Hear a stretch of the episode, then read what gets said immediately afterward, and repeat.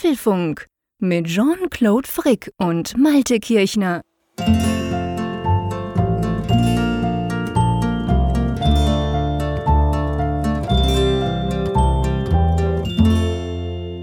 Apfelfunk 209 aufgenommen am Mittwoch, 12. Februar 2020. Und es sind stürmische Zeiten, lieber Jean-Claude. Einerseits, was das Wetter angeht. Wir haben richtig Glück heute Abend. Also in den letzten Tagen war es wirklich so, da hat es hier wirklich mit Hagel und Regen gegen das Studio gehämmert und auch der Wind pfeifte zwischendurch dann hier herum. Wir hatten ja auch Orkan, so wie bei euch in der Schweiz. Und es ist wirklich der erste nahezu windstille Abend hier an der Nordsee. Passend zum Apfelfunk. Also ich bin ganz begeistert. Aber es ist ja auch in anderer Hinsicht stürmisch. Der, der Mobile, Word, Mobile Word Congress ist ja heute abgesagt worden. Wir sprechen da noch drüber. Aber Apfelfunk ist nicht abgesagt worden, oder? Nein, natürlich nicht. Also ich gebe dir recht, es war wirklich bei uns auch schrecklich stürmisch. Und ich bin ja gerade aus London zurückgekommen, heute, wo wir das aufnehmen, am Mittwoch. Da war es auch stürmisch und du hast schon angesprochen, es gibt auch stürmische Themen. Es läuft im Moment extrem viel, es ist wahnsinnig viel im Fluss, kommt es mir irgendwie so vor. Und man muss ja sagen, du hast ja eine große Verantwortung heute über diese Folge 209. Bist du dir das überhaupt bewusst? Ich habe immer eine große Verantwortung, wenn du dabei bist, aber ich weiß jetzt nicht, was du im Speziellen meinst. Stimmt, stimmt. Das kam schon selber so nach dem Motto, ich muss ja immer gucken, dass ich den Frick im Zaun halten kann. ähm, diesmal ist es natürlich eigentlich eher umgekehrt. Ich habe nämlich vorhin mal kurz geguckt und habe gemerkt, dass ich in den letzten drei Tagen, also ungefähr in den letzten 60 Stunden, habe ich sechs Stunden geschlafen, was oh. ein bisschen wenig ist. Das liegt einerseits natürlich an diesen ganzen schönen Tech-Events, wo ich war in London. Und das lag aber auch an dieser Sabine, dieser Schlampe, Entschuldigung, ähm, also diesem Sturm. Der hieß bei uns so. Ich glaube, bei euch mhm. hieß er anders, oder? Oder war es auch so? Nein, der hieß bei uns auch so. In England hieß der anders, da hieß ah, der ja, genau. Chiara. Der war nämlich Aber, zwischen ja. Montag und Dienstag so heftig bei uns, also vor allem in der Nacht, dass ich da kein Auge zugetan habe und ich musste dann sowieso um 4 Uhr aufstehen am Dienstagmorgen, weil ich ja nach London geflogen bin, ganz früh. Von dem her gesehen lehne ich mich gemütlich zurück, werde ab und zu zustimmend brummen ja. und äh, übergebe eigentlich der Leitstelle Wilhelmshaven. Einverstanden? Ja, wer es glaubt, aber schön wäre es. ja, gut, du kannst das ja mal probieren. Wir, wir, probieren das jetzt. Wir probieren das. Lass uns mal mit den Themen gleich anfangen, denn es ist ja tatsächlich genau. im Apfelfunk-Kosmos relativ ruhig geblieben. Also den Prolog, da sind wir heute schnell durch, aber wir können gleich zu den Themen durchstarten.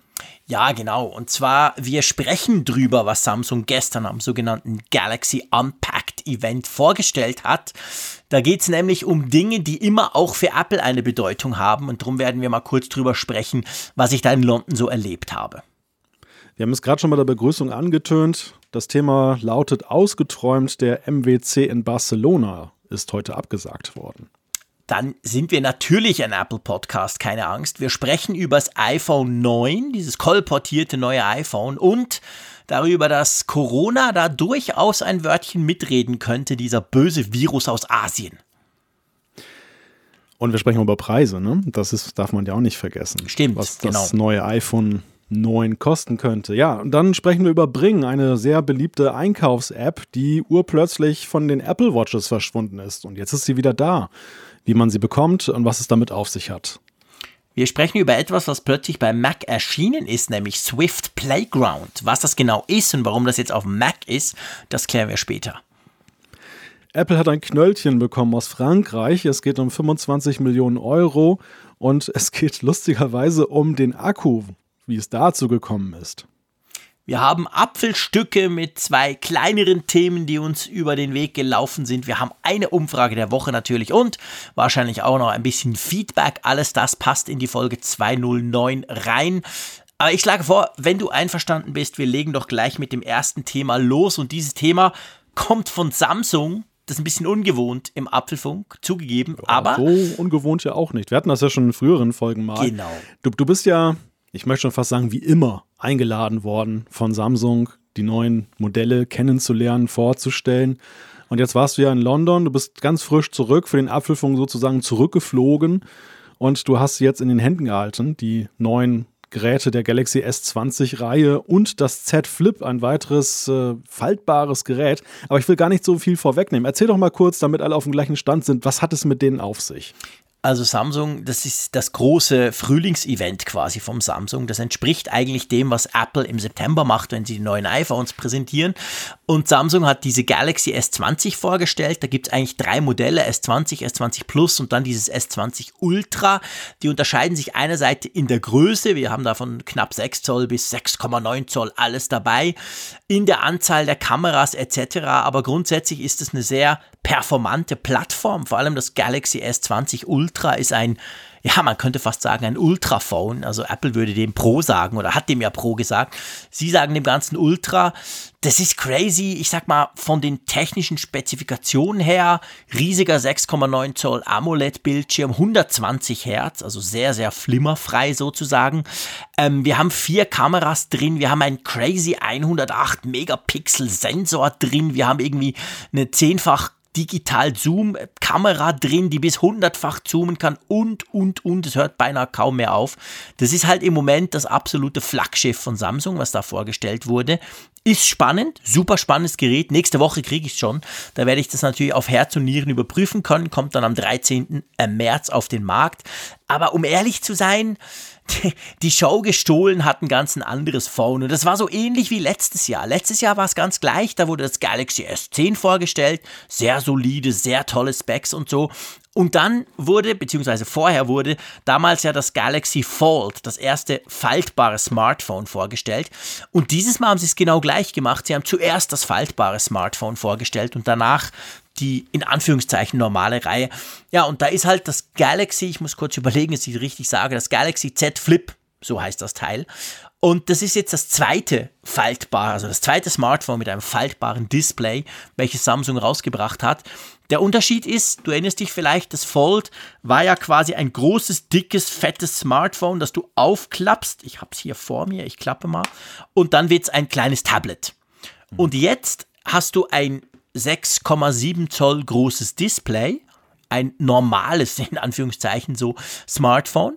Und das klappst du aber in der Mitte zusammen und dann ist es eigentlich so, salopp gesagt, so was Schminkspiegelmäßig Großes, was problemlos in jeder Tasche, Hosentasche oder auch in der Jeans von Frauen verstaut werden kann. Hm. Klingt spannend. ja, es ist wirklich spannend. Also ich muss wirklich sagen, ihr wisst ja, wie ich über Mäusekinos denke. Das muss ich ja, glaube ich, nicht mehr weiter erklären. Aber das Teil ist schon sehr faszinierend. Es ist ganz klar als Lifestyle-Smartphone positioniert. Also das merkt man an verschiedenen Dingen, auch an der Farbe. Es gibt so ein rosé, lila, rosa Teil, was natürlich ganz klar die Frauen ansprechen soll. Also es hat so verschiedene, auch das Marketing wird in diese Seite ausgerichtet. Man weiß gar nicht als Technikjournalist, ob man überhaupt Testgeräte von diesem Flip kriegt. Die haben so gesagt, ja, wir geben das so ein bisschen Lifestyle-Bloggern und anderen und so. Das nervt uns Techies natürlich. Also man merkt, Samsung versucht da so ein bisschen in diese Lifestyle-Schiene zu gehen und vor allem wahrscheinlich auch um Frauen anzusprechen. Die Frage, die sich halt stellt, ist, der Preis ist 1500 Schweizer Franken, 1380 Euro, glaube ich, irgend sowas, oder 1400 Euro. Also ist natürlich super teuer, ist trotzdem 1000 weniger als das Galaxy Fold, das andere faltbare Smartphone von Samsung. Und ähm, die Specs sind super, aber sie sind nicht 2020. Also man hat den Prozessor vom letzten Jahr, man hat zwei Kameras, 12 Megapixel und und und. Also man hat nicht diese ganz neue Generation, wie sie im, im Galaxy S20 jetzt vor in der Reihe vorgestellt wurden. Aber das Faszinierende ist schon, ich bin der Meinung, und ich sage das nur ungern, aber ich war schon letztes Jahr der Meinung, dass ein faltbares Smartphone, das sich von oben nach unten quasi zerlegt und dann viel kleiner ist, viel, viel, viel sinnvoller ist als ein großes, was zu einem Tablet wird. So gern ich das Galaxy Fold mit mir rumschleppe und ich mag das auch, aber ich bin der Meinung, das andere spricht wahrscheinlich eine viel größere ähm, Käuferschaft an. Ja, ja, ich glaube, das kann man eher sagen, dass es einfach vermutlich der größere Markt ist. Wenn du mich ja. fragst, so ob beide Kategorien ihre Daseinsberechtigung haben, würde ich auch tendenziell eher dazu neigen zu sagen, ja. Also das eine ist halt ein ziemlich knochiges Smartphone, was zum Tablet wird. Das hier mhm. ist eigentlich ja eher ein Smartphone, das man kleiner machen kann, was ja eigentlich. Genau. Ich, ich, also ich muss leider hier so ein bisschen retro werden, denn, denn es ist wirklich mhm. so, mich hat dieses Gerät von Minute 1 an, es wurde ja auch schon vorher geleakt, mhm. hat es mich erinnert an mein erstes Handy, was ich damals als Vert im Vertrag hatte, vor fast 20 Jahren. Das war auch ein Samsung-Handy, das SGH S100. Ich habe extra die tolle Waschmaschinenbezeichnung nochmal rausgesucht. War das ein Klapphandy oder? Das war ein Klapphandy. Das war ein, erstmal mit Farbdisplay. Und dann war es halt so ein, so ein kleines Klapphandy, so ein Silber, hatte so eine Stummelantenne und, und äh, es war Tastatur und oben Bildschirm, oder? Genau, genau, so war das. Ja. Und das war halt, das war halt damals war es wirklich sensationell. Das war, man muss ja bedenken, wir kamen aus diesem Nokia-Zeitalter der 90er. Das gleiche Dilemma wie heute mit den Smartphones. Sie wurden halt immer größer und die Leute fanden sie halt immer klobiger. Und dann kam halt dieses Ding, was du ja so gerade so schön beschrieben hast, als Schminkspiegelmäßig, das dann eben leicht verstaut werden konnte. Auch im Sommer konntest du es in der kurzen Hose leicht mitnehmen. Es war dünn und es, wie gesagt, es hatte ein Farbdisplay.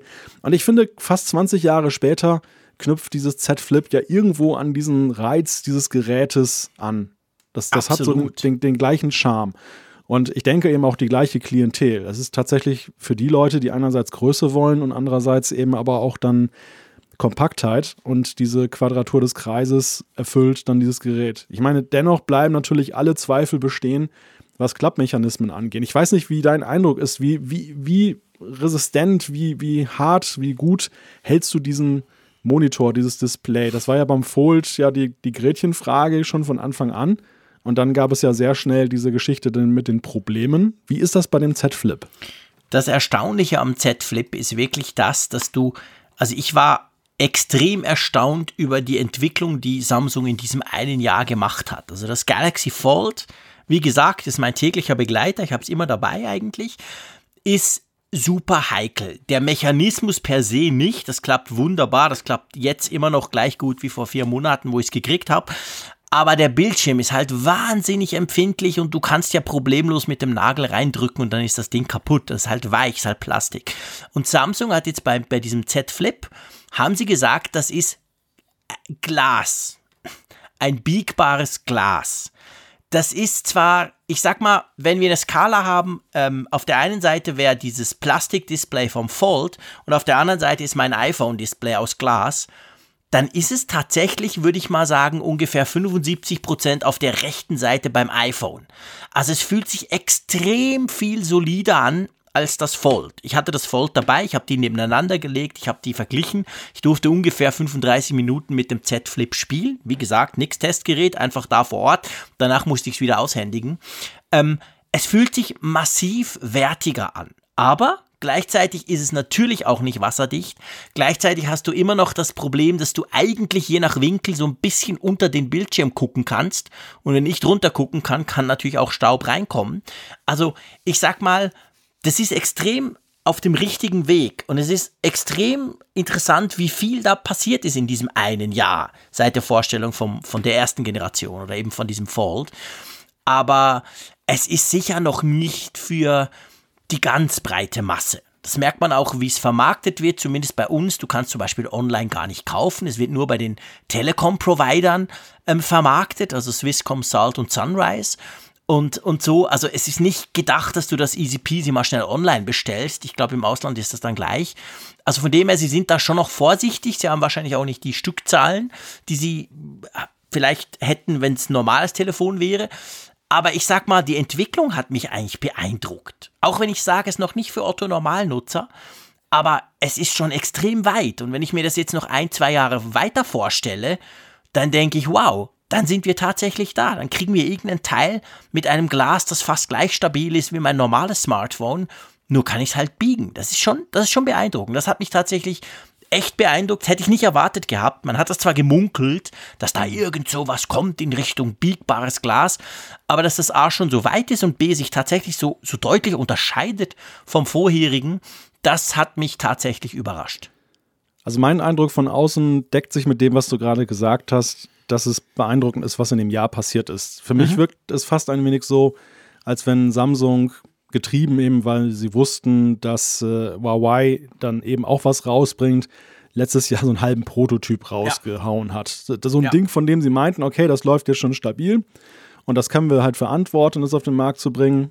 Wie wir wissen, war es dann ja doch nicht so doll, aber sie haben es dann auch auf die Reihe gekriegt, im Gegensatz zu Huawei. Das Ding haben wir nie gesehen. Und das, das, was sie jetzt gezeigt haben, aber das war, was sie eigentlich wirklich im Sinn hatten. Was, wenn Ja. eben nicht die Konkurrenz mit dem Druck gewesen wäre, was sie vermutlich dann wenn es ausentwickelt gewesen wäre, als erstes gebracht hätten.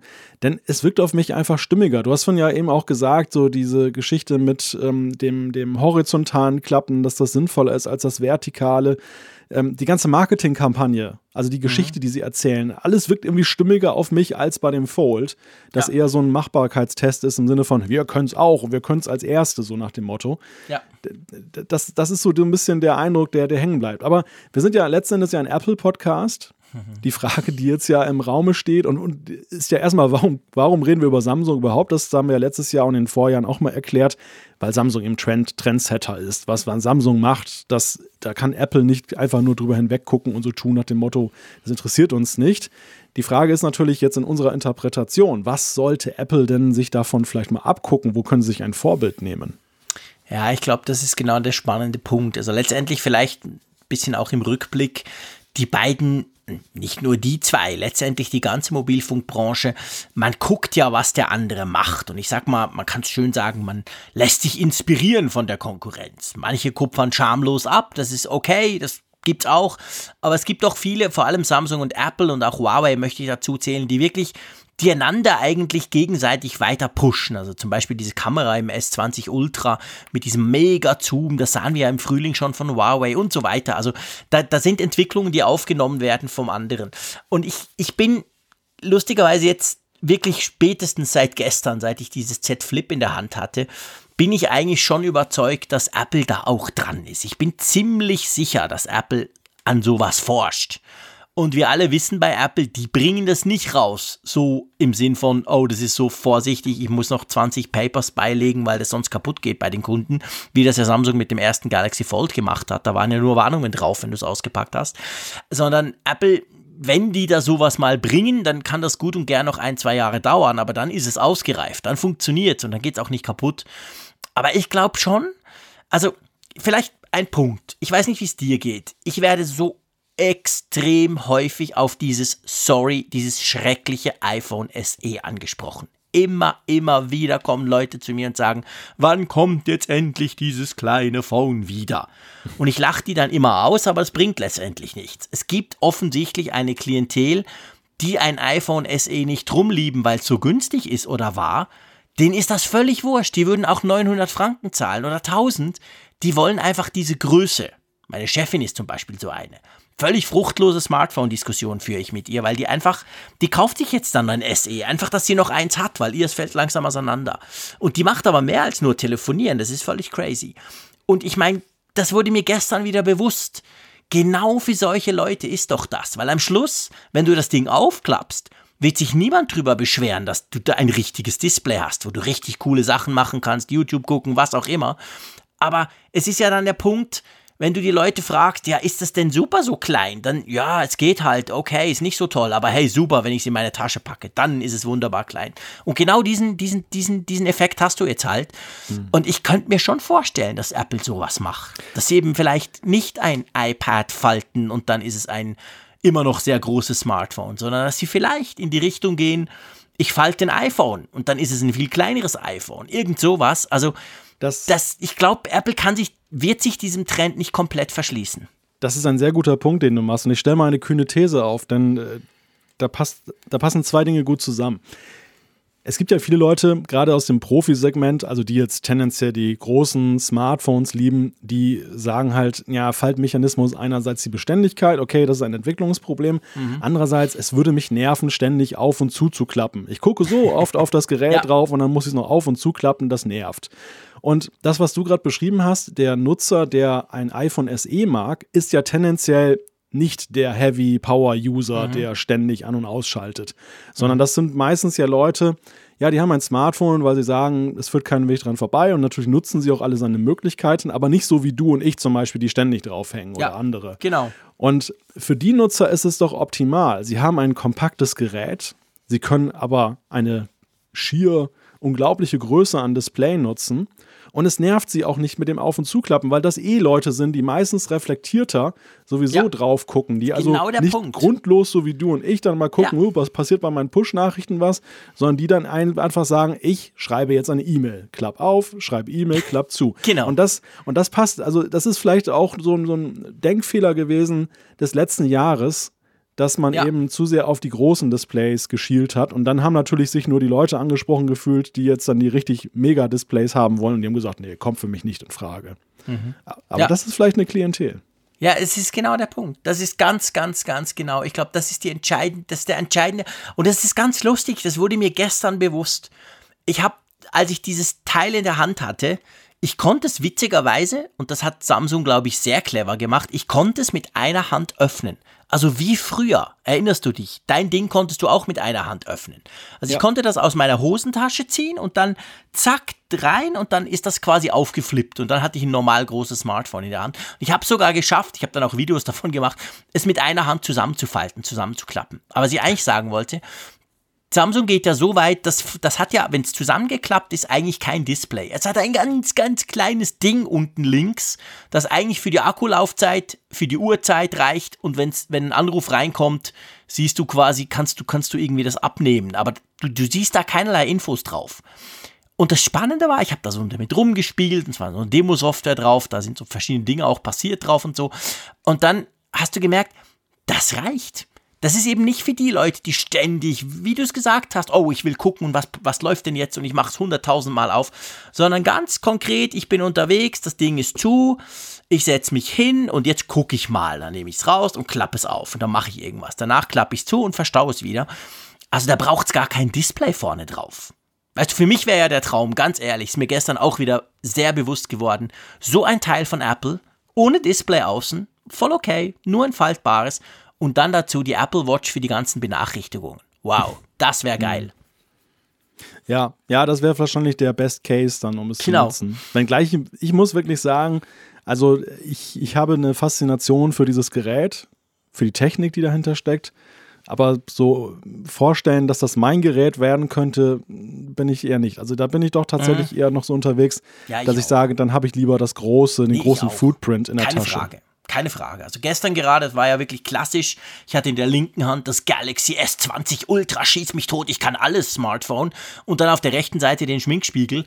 Und natürlich finde ich, ich, ich, der Schminkspiegel hat mich fasziniert. Das Mäusekino hat mich echt zum ersten Mal fasziniert überhaupt.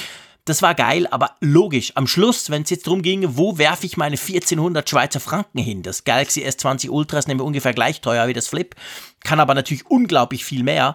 Ich würde auch das Große nehmen. Absolut keine Frage. Ich habe große Jeans, easy peasy, ich bin mir gewöhnt groß. Ja, ich stecke sogar das Galaxy Phone in meine Hose. Es geht gut zusammengeklappt. also Was das hast du Fold Hosen an, sag mal. Nein, das geht schon. Das ist ja kein Problem. Aber ähm, trotzdem kann ich mir absolut vorstellen, es gibt eine sehr, sehr definierte Zielgruppe für dieses Teil. Und ich glaube, ich behaupte jetzt einfach mal, was Apple da noch abhält, ist ziemlich sicher, ist halt einfach diese, diese, diese, diese Durability, also quasi die, wie lang hält denn das und geht das wirklich nicht kaputt und macht der Staub das nicht futsch und und und, was ist, wenn mal Wasser drauf tropft? Das sind jetzt alles Fragen, wo man im Moment nach der ersten Generation sagen mussten, ja, geht alles kaputt, macht alles das Zeug kaputt. Und jetzt bei der zweiten kann man sagen, ist ein bisschen besser, aber sicher noch weit davon entfernt, dass Apple sagen würde, ja, sowas lassen wir auf unsere Kunden los. Aber ich bin völlig überzeugt, dass sich diese Probleme beheben lassen. Da bin ich, selbst bei Samsung, wenn ich mir das angucke, was da passiert ist in diesen zehn Monaten, da muss ich sagen, okay, die schaffen das und das wird Apple auch schaffen und dann wird es wirklich spannend. Ich merke schon, bei dir hat die Bedeutung des Wortes dicke Hose eine ganz, ganz andere. Ja, war, da habe ich befürchtet, dass du das sagst, aber ja, klar. Aber, aber nochmal kurz zum Ultra. Ähm, das Ultra hat ja auch in vielerlei Hinsicht vorgelegt. Du hast die Kamera genannt, das Display mit der 120 Hertz Technik, größerer Akku natürlich, das wird dich dabei. 5G ist dabei, klar. Lassen wir 5G mal beiseite. Ich glaube, da, da herrscht Konsens zwischen uns beiden. Das muss ja bei Apple dann kommen. Das ist jetzt nicht so Klar. wirklich eine, eine, eine herausragende Nein. Idee, das einzubauen. Aber von dem Rest, wo, wo würdest du sagen, möchtest du gerne die Priorität sehen beim nächsten iPhone oder bei den nächsten iPhones? Was sollte Apple zuallererst aufgreifen von dem, was Samsung jetzt vorgelegt hat? Das 120 Hertz Display, ganz klar. Tatsächlich. Ja, also das ist schon, weil ich habe mich mit dem, mit dem Zeier ein bisschen drüber gestritten, muss ihm aber letztendlich am Ende des Tages schon recht geben. Es gibt ja, die eine Möglichkeit ist ja, du hast diese QHD Schieß mich tot 3000 mal 2000, irre, super, super, super scharfe Auflösung. Und dann hast du die Möglichkeit, das 120 Hertz zu aktivieren. Dann springt aber die Auflösung ein bisschen runter auf, keine Ahnung, zwei, vier Mal brr, irgendwas. Die Auflösungsunterschiede siehst du eigentlich nicht. Das muss man selbst auf einem 6,9 Zoll großen Display. Alles, was deutlich über Full HD ist, das siehst du nicht. Das ist so. Keinem fällt beim iPhone 11 Pro Max auf, dass das in Anführungszeichen ja eigentlich nur Full HD ist. Das ist ein super scharfes Displaypunkt. Was dir aber wirklich auffällt, und zwar sogar meiner Frau, das sage ich nur, weil sie sich für technische Dinge ja null interessiert, ist halt, wenn du diese 120 Hertz hast oder auch 90. Wir hatten ja letztes Jahr schon Smartphones bei Android, die 90 Hertz hatten. Das ist halt alles ein bisschen, ich kann es auf Deutsch gar nicht sagen, smoother. Also Flüssiger. Das, flüssiger, genau, danke. Das Scrollen ist viel flüssiger. Wenn du durch, durch, durch, durch Listen scrollst, wenn du deine Einstellungen aufrufst und und und, das merkst du wirklich. Ist ja beim iPad Pro auch so. Das hat ja auch so ein, ich glaube, es sind auch 120 Hertz, oder?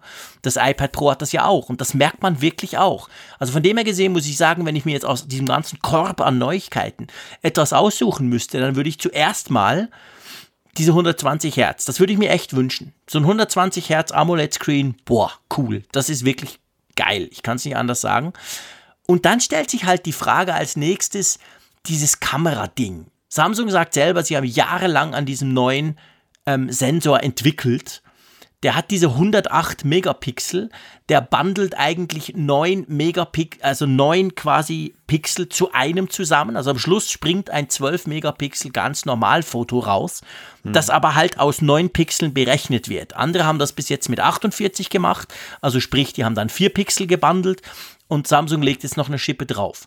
Und mit Software, und ich glaube, das ist, das ist der Kern des Ganzen, wird das Ganze dann eben wirklich ich sag mal, spannend. Sie sagen auch, das konnten wir natürlich noch nicht testen, Low Light sei quasi extrem viel besser als der Vorgänger und als alles andere auf dem Markt, weil man halt da mehr Möglichkeiten hat. Und wenn ich gucke, was Apple gerade im Bereich Software bei der Kamera ja letztes Jahr alles gemacht hat, wie viel besser diese Kamera ja wurde, dann, dann frage ich mich, vielleicht ist das der Weg, dass man tatsächlich wie früher die Megapixel hochschraubt, weil seien wir ehrlich, früher war es so, ein Smartphone mit ganz vielen Megapixeln war, hatte eine scheiß Kamera weil die haben es nicht hingekriegt, also haben sie einfach die Megapixel hochgeschraubt, damit sie marketingmäßig irgendwas hatten, was wichtig tönte. Aber die Bilder waren nie gut. Hm. Aber das ist jetzt, seit die Software so gut geworden ist, ist, gilt dieser Spruch generell nicht mehr so. Von dem her gesehen, bin ich gespannt, ob Apple da auch was macht, weil Apple hat ja auch schon eine ganze Weile diesen 12-Megapixel-Sensor drin, weißt du? Also, ich weiß nicht, vielleicht diese zwei Dinge, also 120 Hertz und in dem Kamerabereich irgendwas in Richtung mehr Megapixel und mehr Software, wenn ich jetzt einfach mal so wünschen dürfte.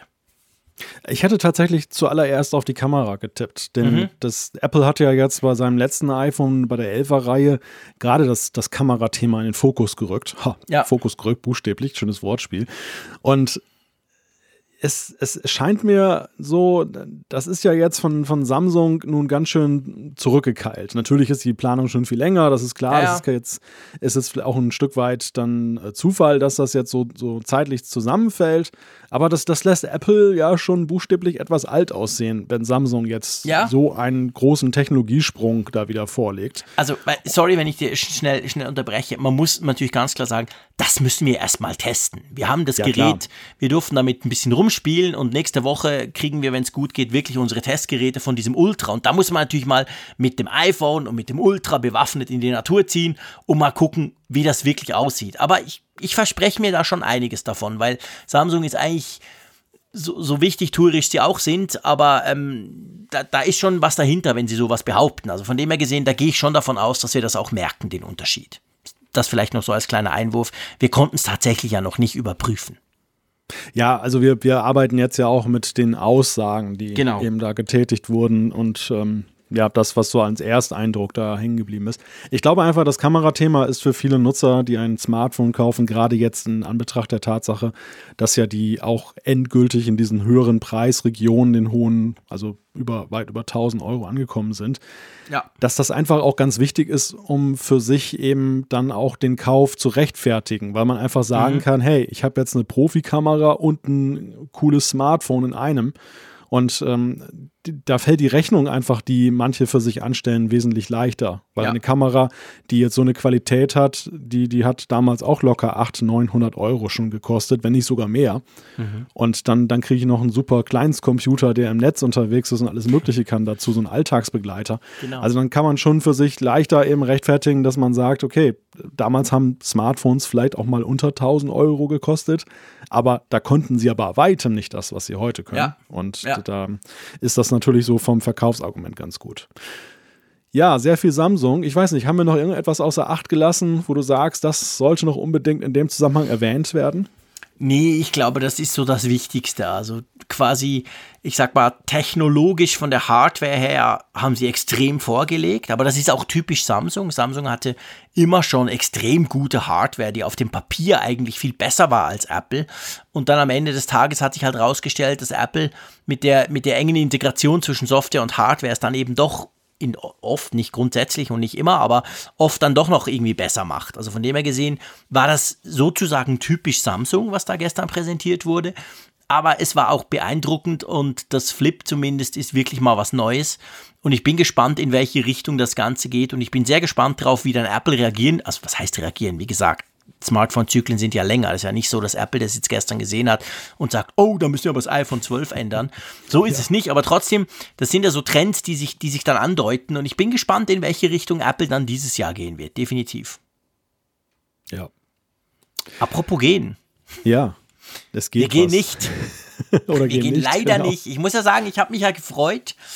Ähm, Ende Februar ist seit Jahren, seit wirklich, sind glaube ich acht Jahre, acht oder neun Jahre inzwischen, ist bei mir fest gebucht. Bin ich in Barcelona ein paar Tage am Mobile World Congress, wichtigste Mobilfunkmesse der Welt. Für mich persönlich muss ich sagen, eigentlich auch die wichtigste Messe, die ich beruflich ähm, abklappere oder sicher eine der wichtigsten, weil da halt alles auf einem Haufen ist. Ein Riesending, über 100.000 Besucher, rund 3.000 Aussteller, eine halbe Milliarde Umsatz für Barcelona in diesen paar Tagen. Tja, und das Ganze ist jetzt heute vor ungefähr zwei Stunden, also ganz aktuell, wurde das Ganze offiziell abgeblasen. Die GSMA als Ausrichter quasi, die globale Smart, ähm, Mobilfunk-Allianz sozusagen, hat den Kongress gestrichen. Der findet nicht statt.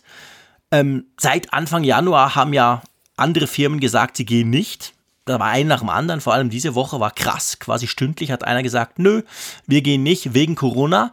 Und jetzt musste quasi der ganze Kongress abgesagt werden. Ja, also ich bin, ich, ich sag's ganz ehrlich, ich bin immer noch so ein bisschen sprachlos. Ich kann es total nachvollziehen, warum sie das machen.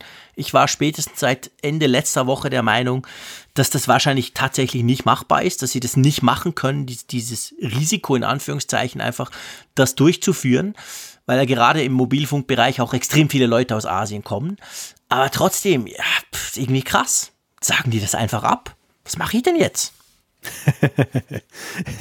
Ja, die Frage werden sich wahrscheinlich viele Journalisten fragen, die Ja. schon fest den MWC in ihrem Kalender hineingeschrieben hatten und dann jetzt eben vor dem Dilemma stehen, dass sie A, eine Woche füllen müssen mit Themen, die sie sich jetzt noch wahrscheinlich gar nicht überlegt haben und dass natürlich eben auch eine ganze Menge Ankündigungen, die absehbar waren, jetzt erstmal eben auf die lange Bank geschoben sind oder beziehungsweise es wird Alternativen geben und dann ist halt die Frage, wie und wo finden die statt und artet das einen Mehraufwand aus? Was denkst du? Also ich hoffe ja, dass die meisten, also vielleicht generell die Einordnung, wer natürlich böse gesagt sich freuen kann, ist genau Samsung, weil die hatten schon immer ihr Event oder schon seit ein paar Jahren machen die eben ihr großes Event kurz vor dem MWC, sind dann zwar am MWC mit einem riesen Stand und all den Geräten vor Ort, aber die können natürlich sagen, ja, wir haben unser, wir hatten unser, unser große Keynote, unser großes Event gestern. Und es gibt aber ganz viele, die eben diesen MWC nutzen, um, um Neuigkeiten vorzustellen. Samstag, Sonntag sind so die großen Pressetage. Eine Medienkonferenz jagt die andere und am Montag geht dann jeweils der Kongress auf. Ähm, ich hoffe, dass es die meisten so machen wie Sony. Sony hat gestern bekannt gegeben, dass sie nicht gehen an den MWC. Da war noch nicht klar, dass er gar nicht stattfindet. Und haben aber gesagt, sie werden ihre Pressekonferenz, die am Montagmorgen um halb acht traditionellerweise ist, Klammer auf, ist immer scheiße früh, ähm, die werden sie über YouTube übertragen. Die kann man quasi im Internet gucken. Und ich hoffe wirklich, dass die Konkurrenz von Oppo, von Vivo, von Visi, von Xiaomi, von Nokia, wie sie alle heißen, die ja alle diese, diese Events geplant haben, dass die sowas ähnliches machen, weil wenn die alle ein eigenes Event machen und dann, dann, dann artet das zu einer schrecklichen Reiserei aus, ehrlich gesagt. Und von dem her hoffe ich schon, dass sich sehr viel halt irgendwo ins Internet verlagert, dass man das dann zumindest dort gucken können, weil die Geräte sind ja da. Die können ja jetzt nicht sagen, boah, da warten wir noch ein halbes Jahr. Also mhm. die Smartphones wollen ja vorgestellt, angepriesen werden. Also irgendwie muss man das ja kompensieren, dass das jetzt nicht ist in Barcelona. Und da bin ich schon gespannt, wie der eine oder andere Hersteller das jetzt machen will. Ja, ist eine spannende Herausforderung und gleichzeitig auch eine Chance. Wir haben, ja. man, ich muss ja sagen, also wir müssen ja sagen, wir haben ja über das Thema ja vor ein paar Tagen schon gesprochen im Kfz-Podcast Nummer 10, der ja mhm. am Wochenende erschienen ist. Da war es noch vor der Absage. Da haben wir aber auch schon so ein bisschen gefachsimpelt und gemutmaßt in die Richtung, was wäre, wenn, wenn der MWC tatsächlich ausfällt. Und da hatten wir beide uns ja besonders so ein bisschen gekabbelt in der Frage, ähm, ist das eigentlich nicht der Aufbruch in ein virtuelles äh, Mitteilungs- oder Messenzeitalter? Da sind wir ja durchaus unterschiedlicher Meinung am, mhm. am Ende. Aber äh, ja, letzten Endes ist es vielleicht doch eben doch eine, eine Chance, einfach mal was Neues auszuprobieren, eben auch. Und einige Hersteller fahren ja auch tatsächlich, gerade die kleineren fahren ja nicht schlecht, damit manche Sachen eben dann auch zumindest parallel im Netz dann eben stattfinden zu lassen. Ja, definitiv. Also ihr könnt euch unsere Kabelei gerne anhören. Ich bin immer noch der gleichen Meinung wie am Sonntag. Schaut euch Kfz an. Wir verlinken das Ganze in den Show Notes. Und ähm, aber ich bin auch der Meinung, also viele werden jetzt schlicht und ergreifend einfach gezwungen sein, weil es gar keine andere Möglichkeit gibt. Die Journalisten sind nicht da. Ähm, der, der Kongress ist abgesagt, die Neuigkeiten müssen aber raus. Also wir werden sicher spannende Internetgeschichten sehen in den nächsten zwei, drei Wochen. Da bin ich davon überzeugt. Und das ist sicher interessant ersetzt für mich definitiv nicht das persönliche Vorortsein, das in die Hand nehmen, das äh, selber ausprobieren, das vor allem mit anderen Journalisten aus allen Herrenländern fachsimpeln, vergleichen. Ich lerne immer mehr eigentlich von den, von den anderen Leuten, die da sind, als von, von den PR-geschulten, smoothen Typen auf der Bühne, die mir das anpreisen. Also den Teil, da habe ich ein großes Fragezeichen, wie man das irgendwie auf eine clevere Art machen kann, dieses Networking, sage ich mal. Aber ich lasse mich überraschen und wir werden sicher das eine oder andere im Netz jetzt sehen. Definitiv, klar. Und Apple, der lachende Dritte? ja, die sind ja am Planen. Also bei denen, ich man konnte, ich habe mit vielen Leuten gesprochen, jetzt gerade auch bei Samsung. Wie gesagt, sind ja immer ein bisschen die gleichen Journalisten und vor allem auch die gleichen Analysten, die in diese Events gehen. Also man trifft sich ja dann. Und es gehen ja die allermeisten davon aus, und da sind wir beim nächsten Thema, dass Apple ja was macht, dass Apple ja Neues Smartphone, ha, das iPhone 9, iPhone SE 2 oder wie es auch heißen mag, bringen wird. Und ähm, viele gehen, also die meisten, mit denen ich gesprochen habe, gehen auch davon aus, das wird im März sein. Es gibt ein März-Event bei Apple, keine Frage. Aber offensichtlich, gell, Corona spielt auch da eine Rolle. Obwohl Apple nie am MWC ist, die spielen da, also es gibt ganz viele Apple-Geräte am MWC und auch ganz viel Software und Apps für Apple, aber Apple selber ist ja nie an diesen Messen dabei, an den großen. Aber trotzdem, das Ganze, diese, ich sag's mal ganz böse, diese Corona-Scheiße könnte aufs iPhone 9 sich auswirken, oder? Ja, wenn man den Medienberichten trauen darf, dann hat Apple noch ein viel tiefgreifenderes Problem als die Hersteller, die beim MWC zurückgezogen haben. Bei denen geht es ja darum, die haben ja bei meist wahrscheinlich kleineren Stückzahlen die Geräte produziert auf Lager, warte nur darauf, sie jetzt schön ankündigen zu können, um sie in den Handel zu bringen. Mhm. Bei Apple ist das Problem, wenn man eben die Berichte liest, dass sie jetzt eben gar nicht die, die Geräte in der erforderlichen Masse herstellen können, denn das Coronavirus hat ja in China auch Dutzende Fabrikationen außer Kraft gesetzt. Also insbesondere mhm. Foxconn ja auch, dass die diese Monsterfabrik, diese Stadt, in der eben dann da die ganzen iPhones gefertigt werden. Und da wollte man jetzt nach dem chinesischen Neujahrsfest dann wieder an den Start gehen. Das war ja bei vielen Aktivitäten, die, die auf die lange Bank geschoben wurden, weil die eingefroren wurden, um dann eben dann das Coronavirus dann zu bremsen, war ja das ja so die Deadline 9., 10. Februar hat man gesagt. Bis dahin ist es hoffentlich dann wieder ein bisschen besser, dann kann das normale Leben wieder beginnen. Mhm. Und augenscheinlich hat das nicht so recht funktioniert. Es gibt sehr widersprüchliche Meldungen. Die einen sagen, Foxconn hat wieder angefangen zu produzieren. Dann äh, hieß es, die lokale Regierung in China, die da zuständig ist, hat dann dem einen Strich durch die Rechnung gemacht. Mhm. Dann gab es wieder ein Dementi. Also es geht hin und her. Ja. Und alle, alle Welt fragt sich ja jetzt, Apple selbst hat es ja auch in seinem Analystenausblick ja schon angetönt, Stimmt. Corona könnte dieses Jahr ein Problem werden. Und ich, ich habe immer mehr den Eindruck, dass das ist wohl doch mehr ein Problem, als einem das vor ein paar Wochen so schien. Ja, ich glaube auch. Also ich glaube, wir, wir merken durch diesen ich meine, ganz salopp gesagt kann man ja, also der MWC ist jetzt eine direkte Konsequenz, aber man kann ja sagen, bei uns in Europa, in den USA, in den meisten Teilen der Welt, wir gucken zwar nach China und gruseln uns so ein bisschen, denken, wow, krass, was da alles passiert, aber eigentlich geht es uns ja ganz böse gesagt ja noch nichts an. Wir spüren nichts, wir haben keine Probleme, wir haben keine, wir haben keine Einschränkungen, nix. Aber alleine, dass in China so viel lahmgelegt ist, dass salopp gesagt ein Teil von China definitiv selber lahmgelegt ist, das hat ja ganz gigantische Auswirkungen, die eben auch bei uns dann spürbar werden. Und das eine ist genau diese Produktionskette. Es wird nun mal halt fast alles in China produziert. Und wenn da die Fabriken leer stehen, wenn da keine Schiffe mehr fahren, wenn da keine Flugzeuge mehr fliegen können mit den, den coolen Gadgets, die sie uns bringen, dann merken wir das ja irgendwann mal. Und ich möchte jetzt ganz klar sagen, ich spreche jetzt hier natürlich nur über wirtschaftliche Auswirkungen nicht über das schreckliche Leid der Menschen, die dort betroffen sind. Das, das ist sowieso nochmal eine ganz andere Schiene die ist ganz schrecklich, aber die kann ich auch nicht beurteilen. Sondern es geht jetzt hier mal wirklich um, um den Wirtschaftskreislauf und der ist massiv gestört. Und ich habe zum Beispiel spannende Dinge gehört. Es wurden jetzt rund um den MWC wurden von gewissen Herstellern auch diese Pre-Events abgesagt. Das muss ich vorstellen, Samsung hat das auch gemacht. Eine Woche vor dem eigentlichen Event durftest du gewisse Dinge schon schauen, schon ausprobieren, schon filmen. Du standest dann unter NDA, du durftest natürlich nichts verraten, aber das war halt praktisch, du konntest einen Teil des Contents vorher schon produzieren und das ist so ein bisschen Usus bei vielen. Und da sind jetzt auch einige ausgefallen und zwar nicht wegen dem MBC, im Gegenteil. Das könnt ihr sagen, hey cool, wir machen ein Pre-Event und dann irgendwann heben wir die Sperrfrist aus, sondern weil offensichtlich Geräte fehlen. Also nicht nur bei Apple ich, ich kann den Hersteller nicht nennen, aber bei anderen ist es auch so. Die, die, haben, die haben die neuen Geräte gar nicht gekriegt. Und nicht in den Stückzahlen und nicht so, wie sie sich vorstellen, für so, für so ein Event zu machen, für Journalisten.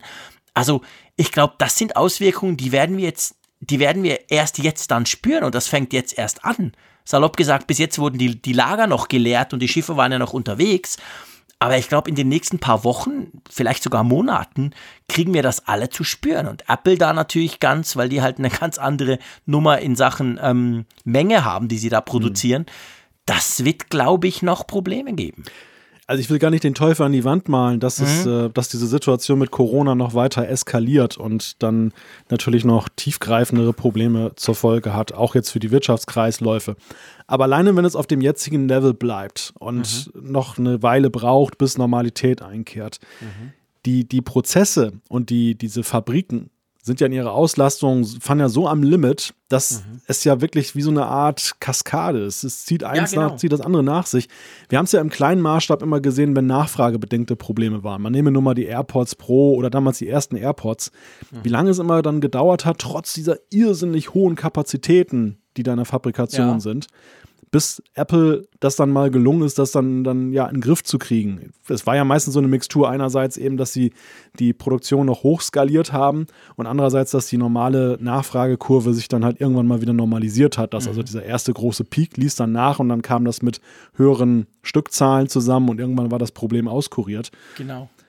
Ich befürchte halt, wenn das jetzt so wirklich so Essentials betrifft, wie eben das iPhone, was ja immer groß ist, und wenn man da erstmal so in ein Hintertreffen gerät, das könnte ein Jahresproblem nachher ja. vielleicht sogar ja. werden. Also ich, ich will jetzt wirklich nicht den Teufel an die Wand machen, aber ich könnte mhm. mir vorstellen, dass das auch Zeitpläne irgendwann in Frage stellt, wenn das Problem jetzt nicht bald mal eben dann weniger wird. Ja, das glaube ich auch, absolut. Also man konnte heute den ersten Bericht lesen, oder ich habe den ersten Bericht gelesen, ähm, glaube bei 9 to 5 Mac war es, glaube ich, wo sie gesagt haben sogar schon, dass das iPhone 12, also das große iPhone im Herbst, das typische Apple-Event, unter Umständen sogar betroffen sein wird. Also so weit vorausgeblickt, weil man, man muss ja auch sagen, man weiß ja nicht, wie sich diese Corona, Corona hatte ich fast gesagt, wie sich diese Virusgeschichte weiterentwickelt. Also in China im Moment, es geht einfach immer noch hoch mit den Ansteckungen, leider auch mit den Todesfällen.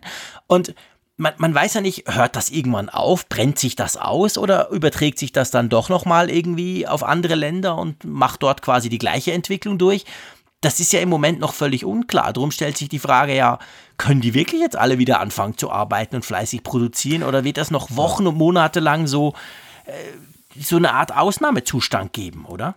Ja, und gleichzeitig ist es ja auch so, dass ja nicht nur eben die eigentliche Herstellung betroffen ist, sondern ja auch die Präproduktionsvorgänge in genau. massiver genau. Weise. Gerade beim iPhone 12, weil du es erwähnt hast, jetzt ist die Zeit, wo halt dann zum Beispiel auch dann Gespräche in China stattfinden mit Zulieferern, es werden Verträge geschlossen, es geht vielleicht schon so eine Art Vorproduktion los für bestimmte Bauteile, damit die in, ausreichender, in ausreichendem Maße vorhanden sind.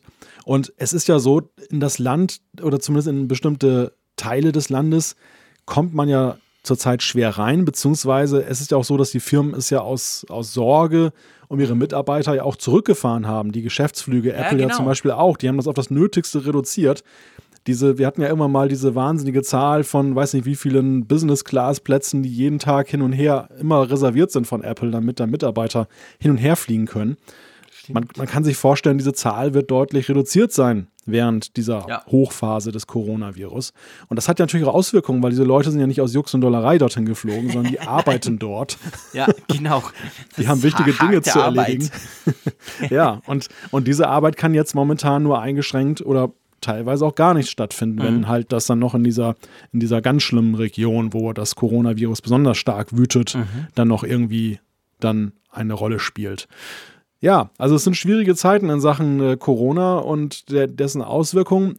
Die positive Nachricht, die um das iPhone 9 herum rausgegangen ist in, in der letzten Woche, war ja, dass es vielleicht ziemlich günstig werden könnte. Ja, genau. Da wurden tatsächlich schon ähm, Preise rumgeboten, wie das immer so der Fall ist. Und man spricht wohl so für einen Startpreis von 399 Dollar, was wirklich günstig wäre. Also das, das wäre schon, das, das wäre eine Ansage, oder? Das wäre eine deutliche Ansage, ja. Also das fände ich, wäre schon wirklich ein Kampfpreis. Und dann auch von Apple. Das, äh, ja, kann sich sehen lassen, oder? Ja, das könnte sich definitiv sehen lassen. Also ich meine, das, das wäre schon krass. Ich meine, wir müssen natürlich vielleicht noch kurz sagen, das iPhone 9, so hat sich inzwischen zumindest in den, in den, ähm, in den Leaks und so, man spricht immer vom iPhone 9, man geht davon aus, das könnte der, wohl der Name sein das wurde ja so ein bisschen als iPhone SE Nachfolger ge ge ge gehypt oder so oder formuliert schon seit langem, aber wir haben ja schon mal drüber gesprochen in einer zurückliegenden Sendung. Ähm, das geht nicht drum, so ein kleines Mini-Ding. Das, nein, das ist einfach quasi Größe iPhone 8 und dann halt mit neuen Innereien und so. Also von dem her gesehen ist das natürlich nie ein radikal neues Design oder so. Aber trotzdem, nichtsdestotrotz, wenn da aktuelle Technik drin ist und man weiß, man kriegt jahrelang Updates dafür, für 400 Dollar, puh, das wäre, ja, das wäre nicht heftig. Das wäre schon cool. Aber ja, mal schauen, ob es kommt, wann es kommt vor allem und dann natürlich auch die übliche Frage, wie dann der Preis bei uns ist, gell? Ja, aber ich, ich könnte mir schon vorstellen, dass da was dran ist. Die, Frage, die sich natürlich stellt, ist, warum macht Apple sowas? Warum ähm, sollten sie im Preis runtergehen, wenn sich doch iPhones auch in höher, zu höheren Preisen recht gut verkaufen, wie wir nun zuletzt erst wieder festgestellt haben mit Blick mhm. auf die Quartalzahlen. Der Grund soll sein, dass Apple mit diesem Phone, das, wie du ja schon sagtest, dann in iPhone 8 Form daherkommt, vor allem diejenigen ansprechen will, die jetzt auf älteren Geräten, also wirklich so mhm. iPhone 6, 6 Plus noch unterwegs sind. Ja. Und die eben dann momentan jetzt für Apple nicht zu erreichen sind oder nur sehr eingeschränkt für diese neuen Services, die sie aufgemacht haben. Also Apple Arcade, TV Plus, also diese ganzen Sachen, mit denen sie jetzt ja immer mehr Geld verdienen. Und dass sie, das ist eigentlich sozusagen, ja, wie die Öllampe ist damals zu Rockefeller-Zeiten dass man, man, man verschenkt, also verschenken ja. tut es nicht, aber man, man gibt die Lampe sehr preisgünstig ab und dann verkauft man halt dann aber dauerhaft das Öl und das sind halt die Services und dass das die Idee ist, dass das eben, man, man nimmt ein günstiges Einstiegsgerät, weil man jetzt nicht die dicke Rendite damit machen will, sondern letzten Endes dann mit den nachgelagerten Services, die dann eben reizvoll auf den Nutzer wirken. Ja, ja, ganz genau. Das wäre quasi so das Konzept und ich könnte mir vorstellen, das würde aufgehen. Also ich bin super gespannt, was Apple jetzt macht und vor allem, wann sie was für eine, also was sie für ein Event machen. Da bin ich extrem gespannt drauf, muss ich wirklich sagen. Irgendwann im März, denke ich, geht das über die Bühne. So Mitte, Ende März, oder?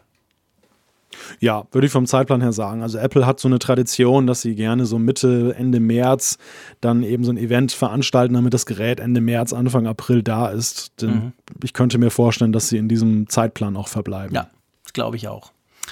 Gut, wollen wir zum nächsten Thema kommen? Genau. Ein Herzensthema vom Frick. Apropos Einkaufen, genau. Apropos Einkaufen, genau. Du könntest ja auf deine Einkaufsliste dann iPhone 9 draufschreiben, zum Beispiel. genau.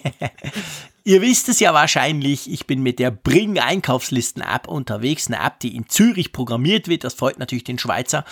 und die quasi unseren Haushalt zusammenhält, weil ohne die wären wir total aufgeschmissen, meine Frau und ich. Ähm, und da gibt es auch eine Apple Watch App dazu, beziehungsweise eine Companion App dazu. Die habe ich auch viel gebraucht. Ich muss sogar sagen, ist eigentlich die einzige Apple Watch App, die ich brauche, also neben den eingebauten. Ich bin der Meinung, es gibt eigentlich nichts, was wirklich Sinn macht außer denen, die Apple da baut, auf der Apple Watch. Aber bring doch, das habe ich immer gemacht, so am Handgelenk, da kannst du schön einfach abhäkeln, quasi, was du gerade gekauft hast und so, super Sache. Ja, und die war vor zehn Tagen oder so, war die plötzlich weg.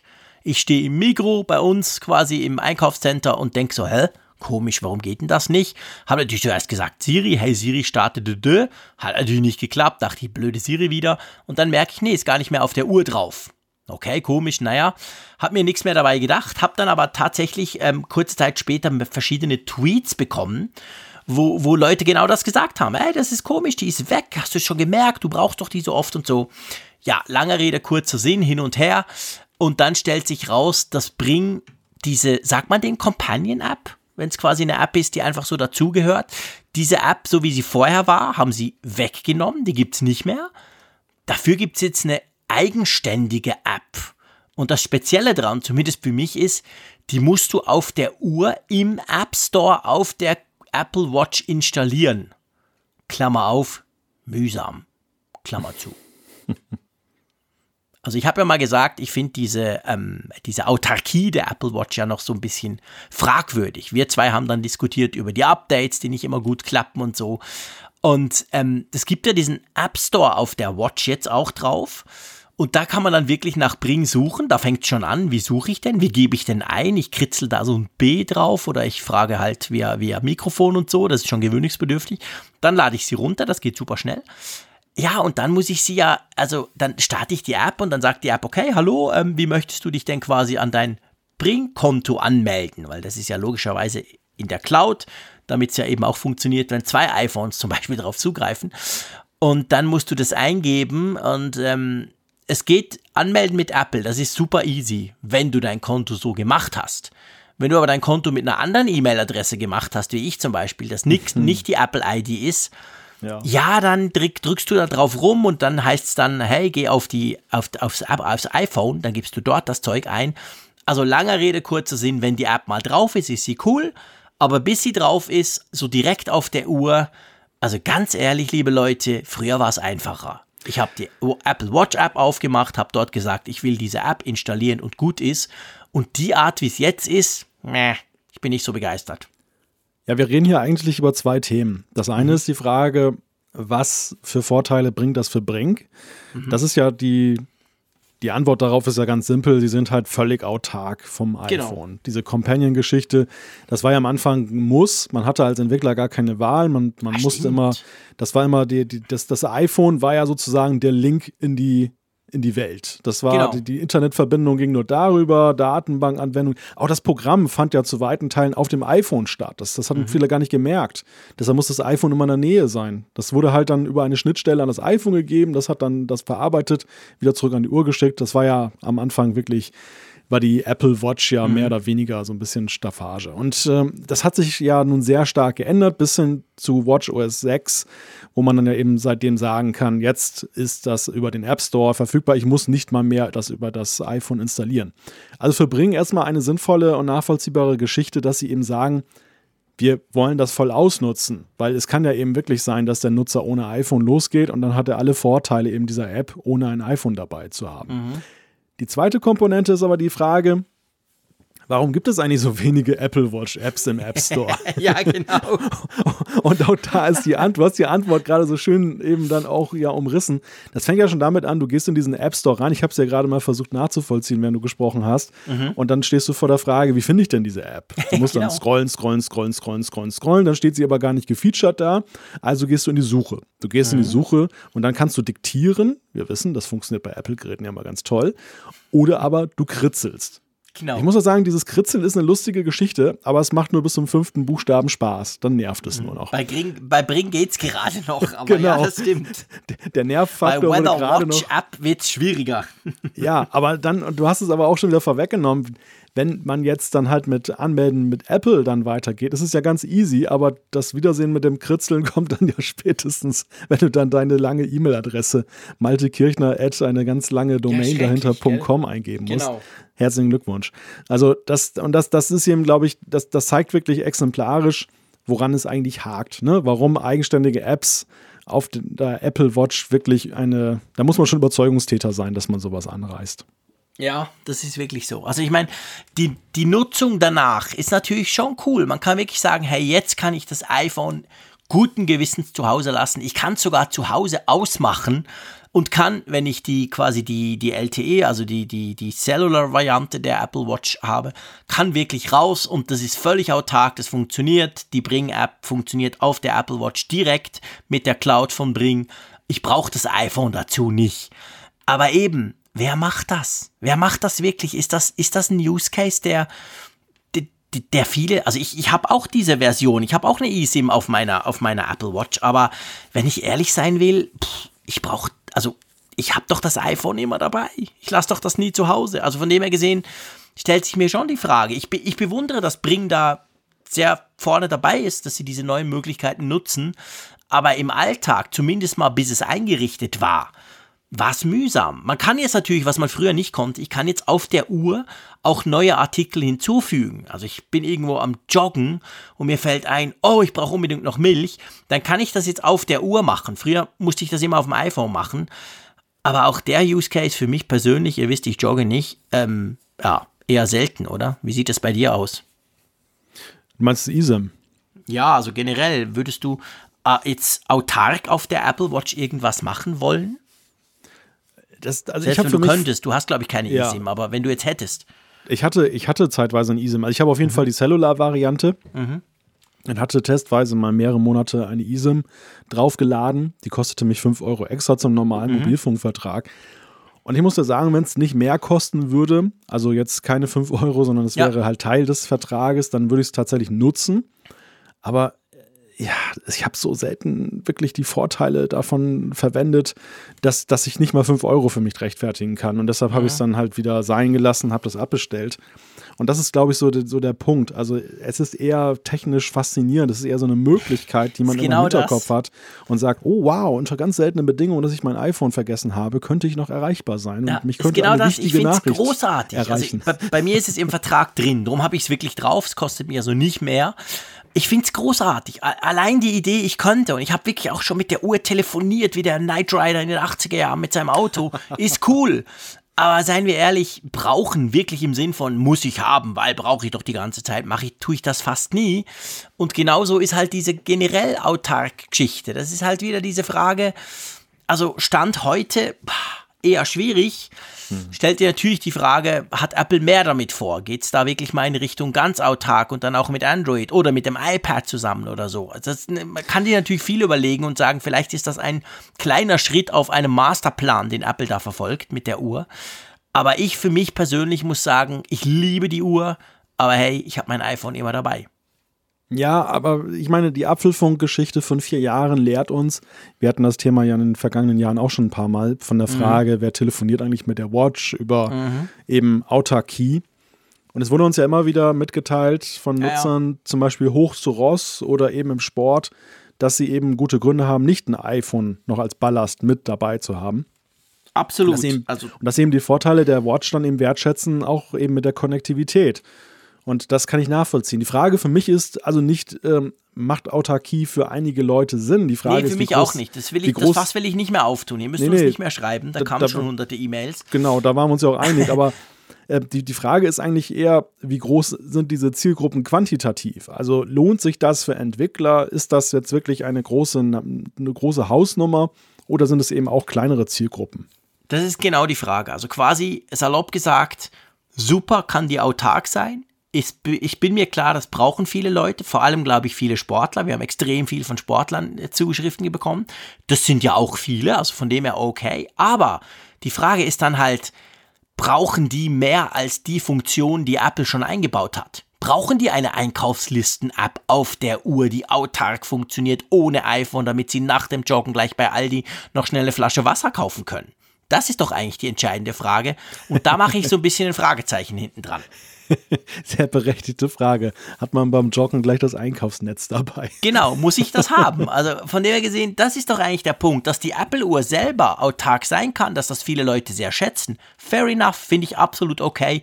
Geht auch mir so. Im Prinzip finde ich das wirklich großartig. Drum habe ich ja überhaupt die eSIM drauf installiert. Aber die Apps, brauche ich wirklich Apps dazu? Und das ist halt so ein bisschen, na. Aber gut, ich wollte euch eigentlich, ich wollte das nicht zu einer Grundsatzdiskussion aufbauschen. Ich wollte nur eigentlich, dass anhand dieses Beispiels wurde mir bewusst, wie viel Weg man da noch gehen muss oder wie schwierig das halt zum Teil ist, wenn du auf der Uhr wirklich autark irgendwas machen musst. Also ich hätte fast die Lust verloren und ich mag Bring sehr und ich mag gern auch neue Dinge ausprobieren, aber ich fand es doch eher mühselig. Also von dem her gesehen bin ich sehr gespannt, wie das da weitergeht. Ja, ich meine, aus Entwicklerperspektive oder aus Sicht von Bring ist es so, dass sie jetzt sehr gute Chancen haben, von Apple gefeatured zu werden Klar. als autarke App. Das ist natürlich schon ein Alleinstellungsmerkmal, aber ich gebe dir recht.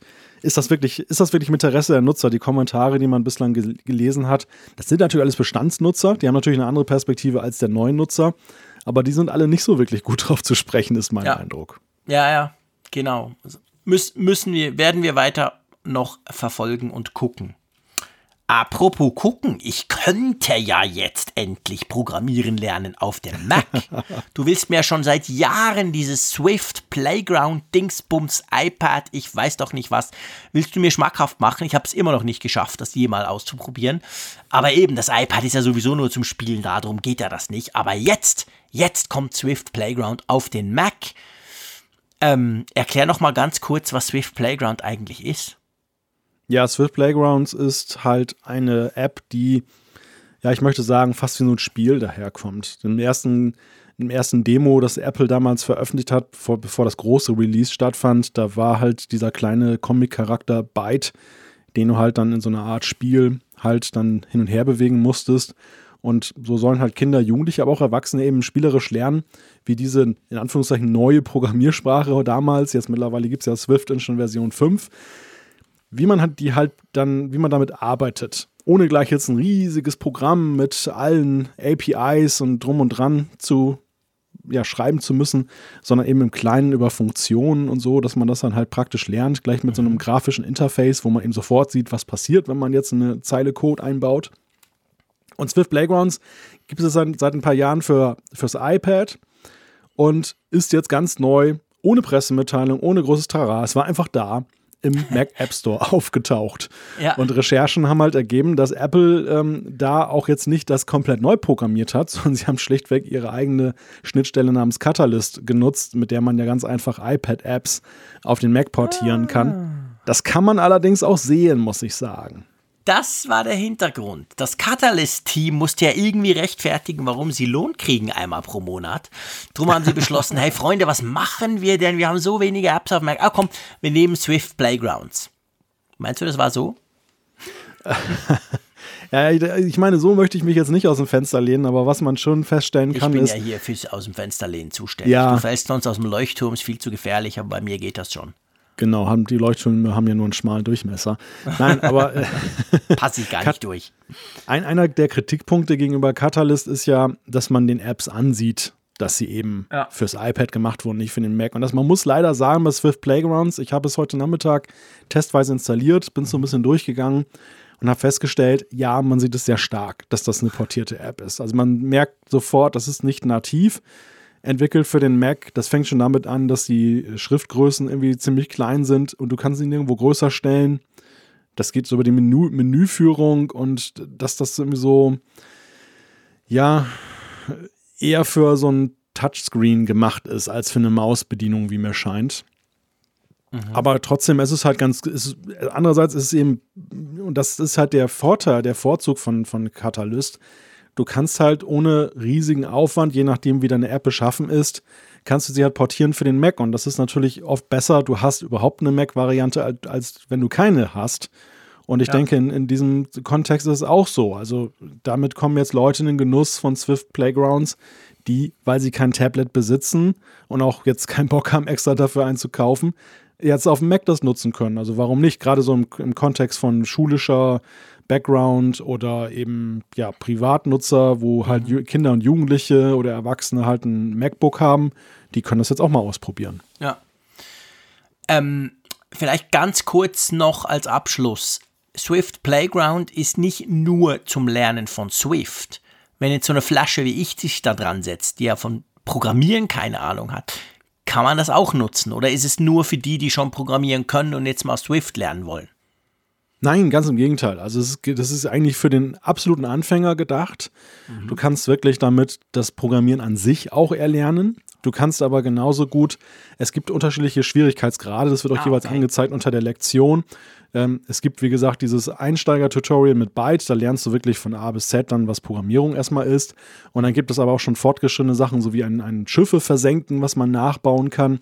Da solltest du schon so ein bisschen wissen, was sind Funktionen und wie geht das. Und ja, ja es hilft auch durchaus, wenn du in einer anderen Programmiersprache schon mal gearbeitet hast. Und ja, das kannst du dir beliebig aussuchen und zusammenstellen. Es sind auch Dritten, Drittfirmen noch mit drin, wie zum Beispiel Lego mit Mindstorms und so, die dann halt so, so ähm, ja, Komponenten, Roboter zum Beispiel anbieten, die du programmieren kannst. Also es ist ein ganz witziger, okay. ganz witziger Ort geworden, dieses Swift Playgrounds, ja. mit sehr vielen Möglichkeiten. Cool. Und alles kostenlos. Müsste eigentlich JC Playgrounds heißen. Ich muss es mal ausprobieren. Ich weiß, ich habe das schon beim iPad gesagt. Und jetzt zwei Jahre später bin ich immer noch nicht dran. Aber mal gucken wir reden in zwei Jahren weiter. Ähm, wenn man redet, kann das relativ teuer werden.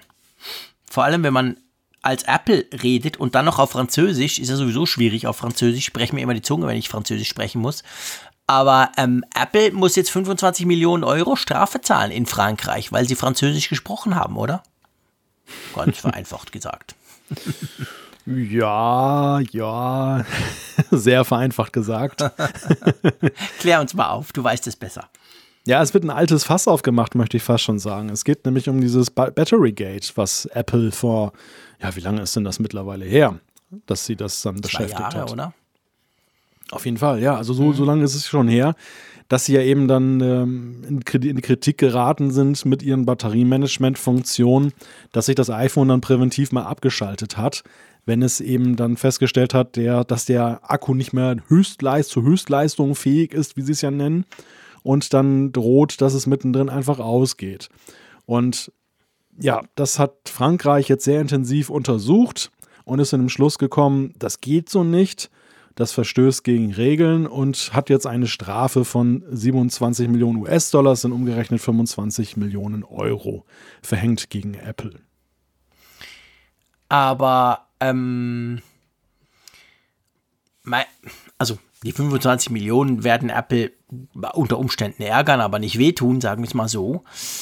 Aber ähm, wir haben ja das damals diskutiert. Also Apple hat ja immer argumentiert, wir ähm, verlangsamen das iPhone, damit es eben der Akku noch einigermaßen länger hält und damit es eben nicht einfach plötzlich abstellt. Und wir machen das nicht, damit du denkst, oh, mein iPhone ist langsam, ich kaufe mir ein neues diese, diese, diese Strafe jetzt, die daraus resultiert ist, ist ja vor allem eigentlich, soweit ich es verstanden habe, eine Sprache, so nach, äh, wo man Apple eigentlich vorgeworfen hat, sie haben nicht richtig kommuniziert. Also nicht im Sinn von, ihr baut da was ein, damit das iPhone langsamer wird, damit die Leute neue iPhones kaufen. Das war ja so ein bisschen die, der Tenor damals, als das rauskam, sondern ähm, die französischen Ermittler haben gesagt, Apple hat einfach das nicht sauber kommuniziert und das kannst du nicht einfach machen, ohne dass du das kommunizierst, oder?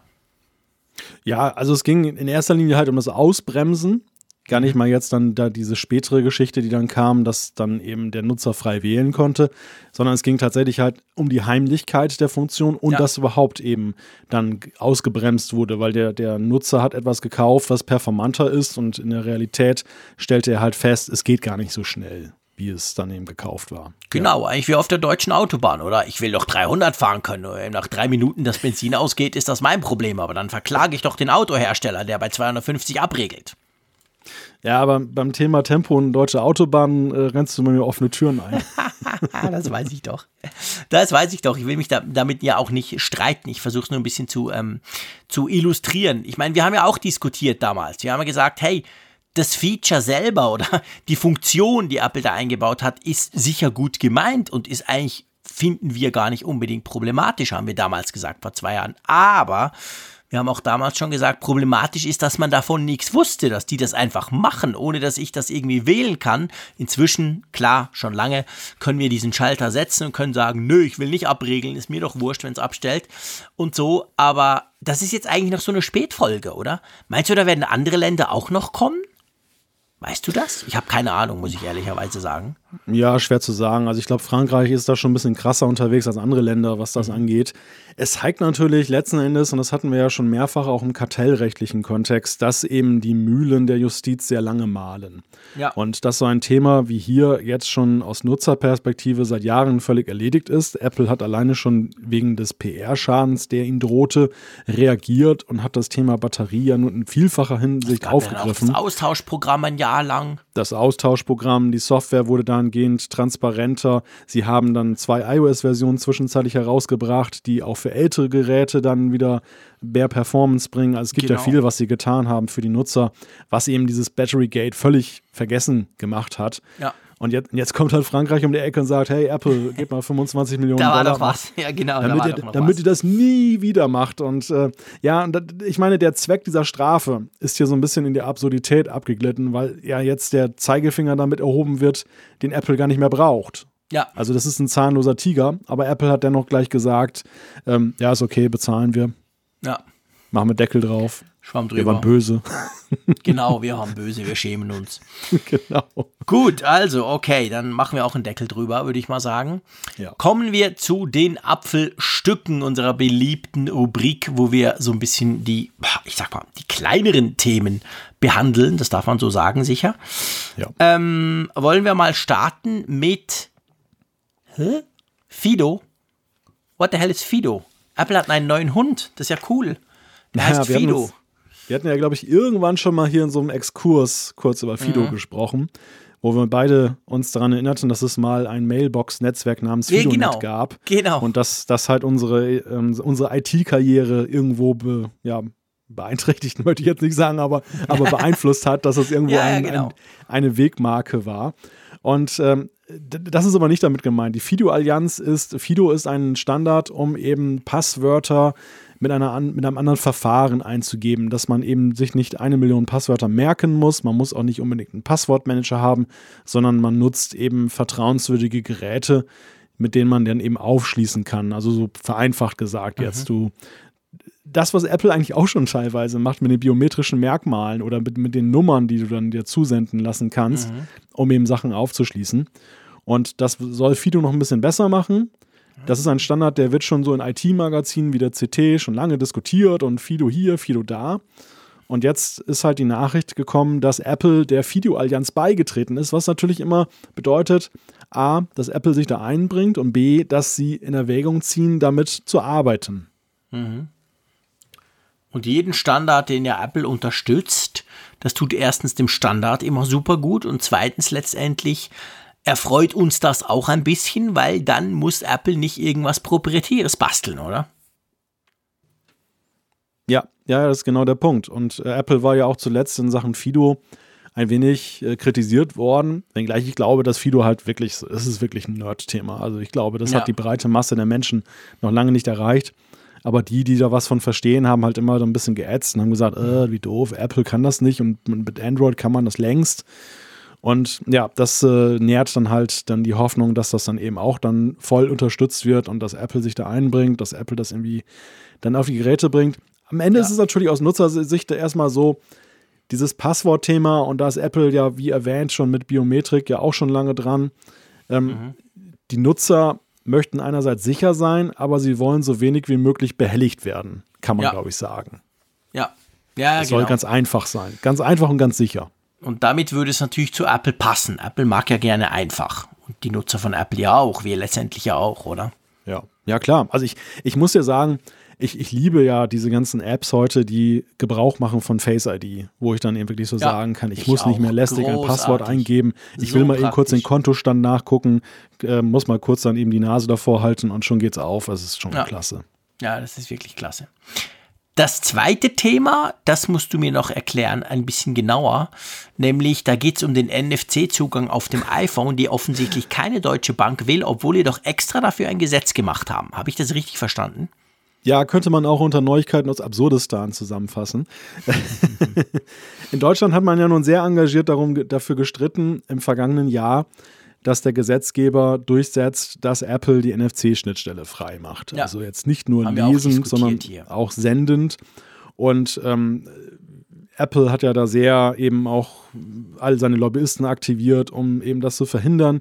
Es ging ja darum, dass die Banken gesagt haben, Apple kann mit Apple Pay da äh, einen Wettbewerbsvorteil nutzen. Wir können zum Beispiel nie, gar nicht jetzt technisch auf dem iPhone, was wir auf Android können, eben ebenbürtige Apps programmieren.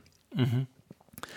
Nun ist es so, dass der Gesetzgeber das ja so wirklich im Handstreich durchgesetzt hat. Ich glaube, im Geldwäschegesetz war es dann irgendwie ja. integriert. Das war eine ganz äh, merkwürdige Konstruktion, wie man das gemacht hat. Hat man richtig für deutsche Verhältnisse extrem schnell durchgezogen, das gesetzgebende Verfahren. Ja. ja, und jetzt könnten die Großbanken halt Anträge stellen, dass Apple das gefälligst freizugeben hat und keine macht es. Und es hat jetzt ein Finanzfachmagazin mal nachgefragt bei den Banken, warum sie das denn nicht tun oder ob sie es vielleicht planen, was denn so mhm. ihr was denn so ihr, ihr Zeitplan da ist. Naja, und die haben jetzt irgendwie alle dann so gesagt in dieser Umfrage, dass sie da eigentlich keine Pläne haben und Apple Pay ist doch auch toll und überhaupt, also was soll denn das? Und das, das finde ich halt in hohem Maße amüsant, ah. weil, weil sich letzten Endes dann zeigt, okay, das war jetzt ein Phantomkampf. Also ich meine, zur Ehrenrettung der Bank muss man sagen, ist ja schön, dass sie irgendwie noch geläutert wurden, dass sie gemerkt haben, das Rad ja, muss ja. nicht unbedingt neu erfunden ich mein, werden. Für uns als Nutzer, wir können ja froh sein wir haben uns ja schon genervt, als dieses Gesetz kam und dachten, na meine Güte, jetzt kommen dann wieder tausend Einzel-Apps, so ein Mist, da muss ich jedes Mal überlegen, welche App ich denn nehme. Ist ja eigentlich gut, wenn sie das jetzt gar nicht nutzen, aber ist natürlich schon fragwürdig, wenn du dir überlegst, ähm, ja, da, machst da machen die Lobbying, äh, um ein eigenes Gesetz zu kriegen. Und wenn sie das dann haben und quasi das könnten, dann merken sie, ja, ist ja auch Aufwand, du, ist ja schwierig. Nee, komm, ist eigentlich ganz gut, wenn Apple uns das abnimmt, oder? Ist ja schon wirklich absurd. Ja, also ich glaube mittlerweile, dass, dass den Banken ging es gar nicht darum, tatsächlich eine Gegenlösung zu entwickeln und zu implementieren, sondern dass sie einfach ihre Machtposition stärken wollten. Sie, sie sind ja, ja, schon gegenüber Apple sehr in die Defensive geraten. Apple hat dann ein tolles Zahlverfahren gemacht, wo die Nutzer, auch die Bankkunden alle sagen, hey, das wollen wir haben, setzt das um. Und die, die große Angst der Banken war ja, dass Apple mit ihrer Marktmacht und ihrer Monopolstellung, was jetzt dann die NFC-Schnittstelle auf dem iPhone angeht, sagen kann, äh, wir nehmen den Preis XY und morgen sagen wir euch, wir nehmen 10%, 10 mehr. Das war ja so dieses Schreckgespenst, was dann immer gezeichnet wurde. Klammer auf, es gibt Regula Regulierungsbehörden, die allerdings auch diese, diese Ausgaben, diese Transaktionsgebühren deckeln. Klammer mhm. zu, aber ist egal. Also auf jeden Fall, die Banken hatten, glaube ich, das Bedürfnis danach, eine stärkere Verhandlungsposition zu haben gegenüber Apple. Und ja. die haben sie ja jetzt letzten Endes mit der theoretischen Möglichkeit, dass sie sagen könnten, hey Apple, wenn uns Apple Pay nicht mehr gefällt oder ihr das viel zu teuer macht, dann könnten wir auch was ja, ganz Tolles eigenes jetzt auf eurer Plattform machen. Also ich glaube, am Ende geht, ging es denen wohl tatsächlich mehr darum, als wirklich dann den Versuch zu unternehmen, der ja wahrscheinlich gleich zum Scheitern verurteilt gewesen wäre, da wirklich selber was zu machen. Ja, das stimmt schon. Also letztendlich ist das quasi ein, ein, ein Trumpf, den man in der Hand hat, den man vielleicht einmal ausspielen kann oder zumindest könnte. Ja, genau. Wir haben den Trumpf, dass wir gegen Ende der Sendung immer die Umfrage der Woche haben, was ich großartig finde. Das haben wir ja schon von Anfang an beziehungsweise seit wir deine tolle App haben, die du programmiert hast, haben wir diese Umfrage der Woche. Könnt ihr in der Funkgeräte-App jeweils abstimmen drüber und wir sprechen dann drüber, was ihr abgestimmt habt. Gibt uns immer einen schönen Inhalt. Ich glaube, es beschäftigt auch die Leute. Wir kriegen viel Feedback, auch gerade zu dieser Umfrage der Woche, immer wieder von euch. Also, das ist von dem her gesehen, wage ich mal zu behaupten, eine runde Sache. Und die Frage der letzten Woche war ja relativ einfach, beziehungsweise vor allem die Antwortmöglichkeiten. Wir wollten ja wissen, hast du schon einmal Apple Care gebucht? Also habt ihr schon mal Apple Care genutzt? Und ich glaube, man kann sagen, ein relativ deutliches Votum, oder? ja, das kann man sagen, aber gar nicht mal so ja, erwartbar, möchte ich jetzt fast schon behaupten. Mhm. Also 63,4 Prozent der insgesamt 1810 Teilnehmer haben gesagt, nein, ich habe noch nie Apple Pay, äh, Apple Care, ich bin noch beim letzten Thema, Apple Care gebucht. Dann äh, 35,6 Prozent, also etwas mehr als ein Drittel, haben es gemacht. Ja. Ähm, 0,6 Prozent besitzen kein Apple-Gerät. Du hattest ja zu Recht gesagt, es gibt ja auch die Android-Variante von Funkgerät, deshalb kann genau. man eben auch kein Apple-Gerät besitzen, was uns immer wieder freut. Also herzlich Absolut. willkommen, liebe Android- Nutzer und Hörer. Großartig, dass ihr uns überhaupt hört und dass ihr dann auch noch die App runterladet und diese nutzt. Das ist natürlich geil eigentlich. Man kann es ja. nicht anders sagen. Und neun Leute, 0,5 Prozent wissen es schlichtweg nicht mehr, ob sie vielleicht mal Apple Care gebucht haben. Genau. Gut, wir haben wieder eine Umfrage der Woche und die dreht sich ja immer um ein Thema. Äh, ja, Moment, wollen wir gar nichts dazu sagen zu dem Ergebnis? Entschuldigung, natürlich, klar. ist ja schön, äh, dass du es gut findest. Ich, siehst du, jetzt merkt, macht sich die Müdigkeit langsam bemerkbar. Ich entschuldige mich. Kein Problem. Ich hatte lustigerweise das Gefühl, es sei es sei schon mehr, die, die das gebraucht, mehr als ein Drittel, die das schon gebraucht haben. Ich meine, wir ja. sind ein Apple-Podcast, wir haben Apple-Freaks, wir haben Leute, die ganz viele Apple-Produkte nutzen, die sich sicher auch bewusst sind, dass man dieses Apple Care hat, dass man das nutzen kann. Ähm, ist eigentlich erstaunlich. Also, wir kriegen ja auch viele Zuschriften von Leuten, die sagen, das geht nicht und hier ist wieder kaputt und die blöde Tastatur und was auch immer. Also ich hätte irgendwie erwartet, dass es mehr, mehr wären, oder? Ja, vor allem, da wir diese Frage auch so global gestellt haben. Also die Frage war ja schon so gestellt, dass sie eben eine gesamte Käuferbiografie abdecken und äh, abdeckt. Und es ist ja schon, glaube ich, so, dass wenn du Neunutzer bist, bist du eher empfänglich, dass zum Beispiel dann im Apple Store gesagt wird oder du auf der Website, dass du sagst, hm, ich gehe mal lieber auf Nummer sicher, ich nehme mal Apple Care dazu, wer weiß, was passiert. Und dann hast du es halt einmal gemacht und später machst du es vielleicht nicht mehr, weil du gemerkt hast, brauchst du gar nicht. Hat, hat dir mhm. nichts gebracht, war viel Geld. Und da bin ich schon einigermaßen überrascht, dass eben dann wirklich dann zwei Drittel der Hörerinnen und Hörer, die teilgenommen haben an der Umfrage, dass die das noch nie verwendet haben. Übrigens so wie ich auch. Also ich bin äh, schon hier und da mal ins Grübeln gekommen, ob ich mal Apple Care abschließe. Hab's aber bis zum heutigen Tag nie gemacht. Ich habe früher tatsächlich immer Apple Care abgeschlossen bei meinen Geräten. Also bei meinen Macs konkret.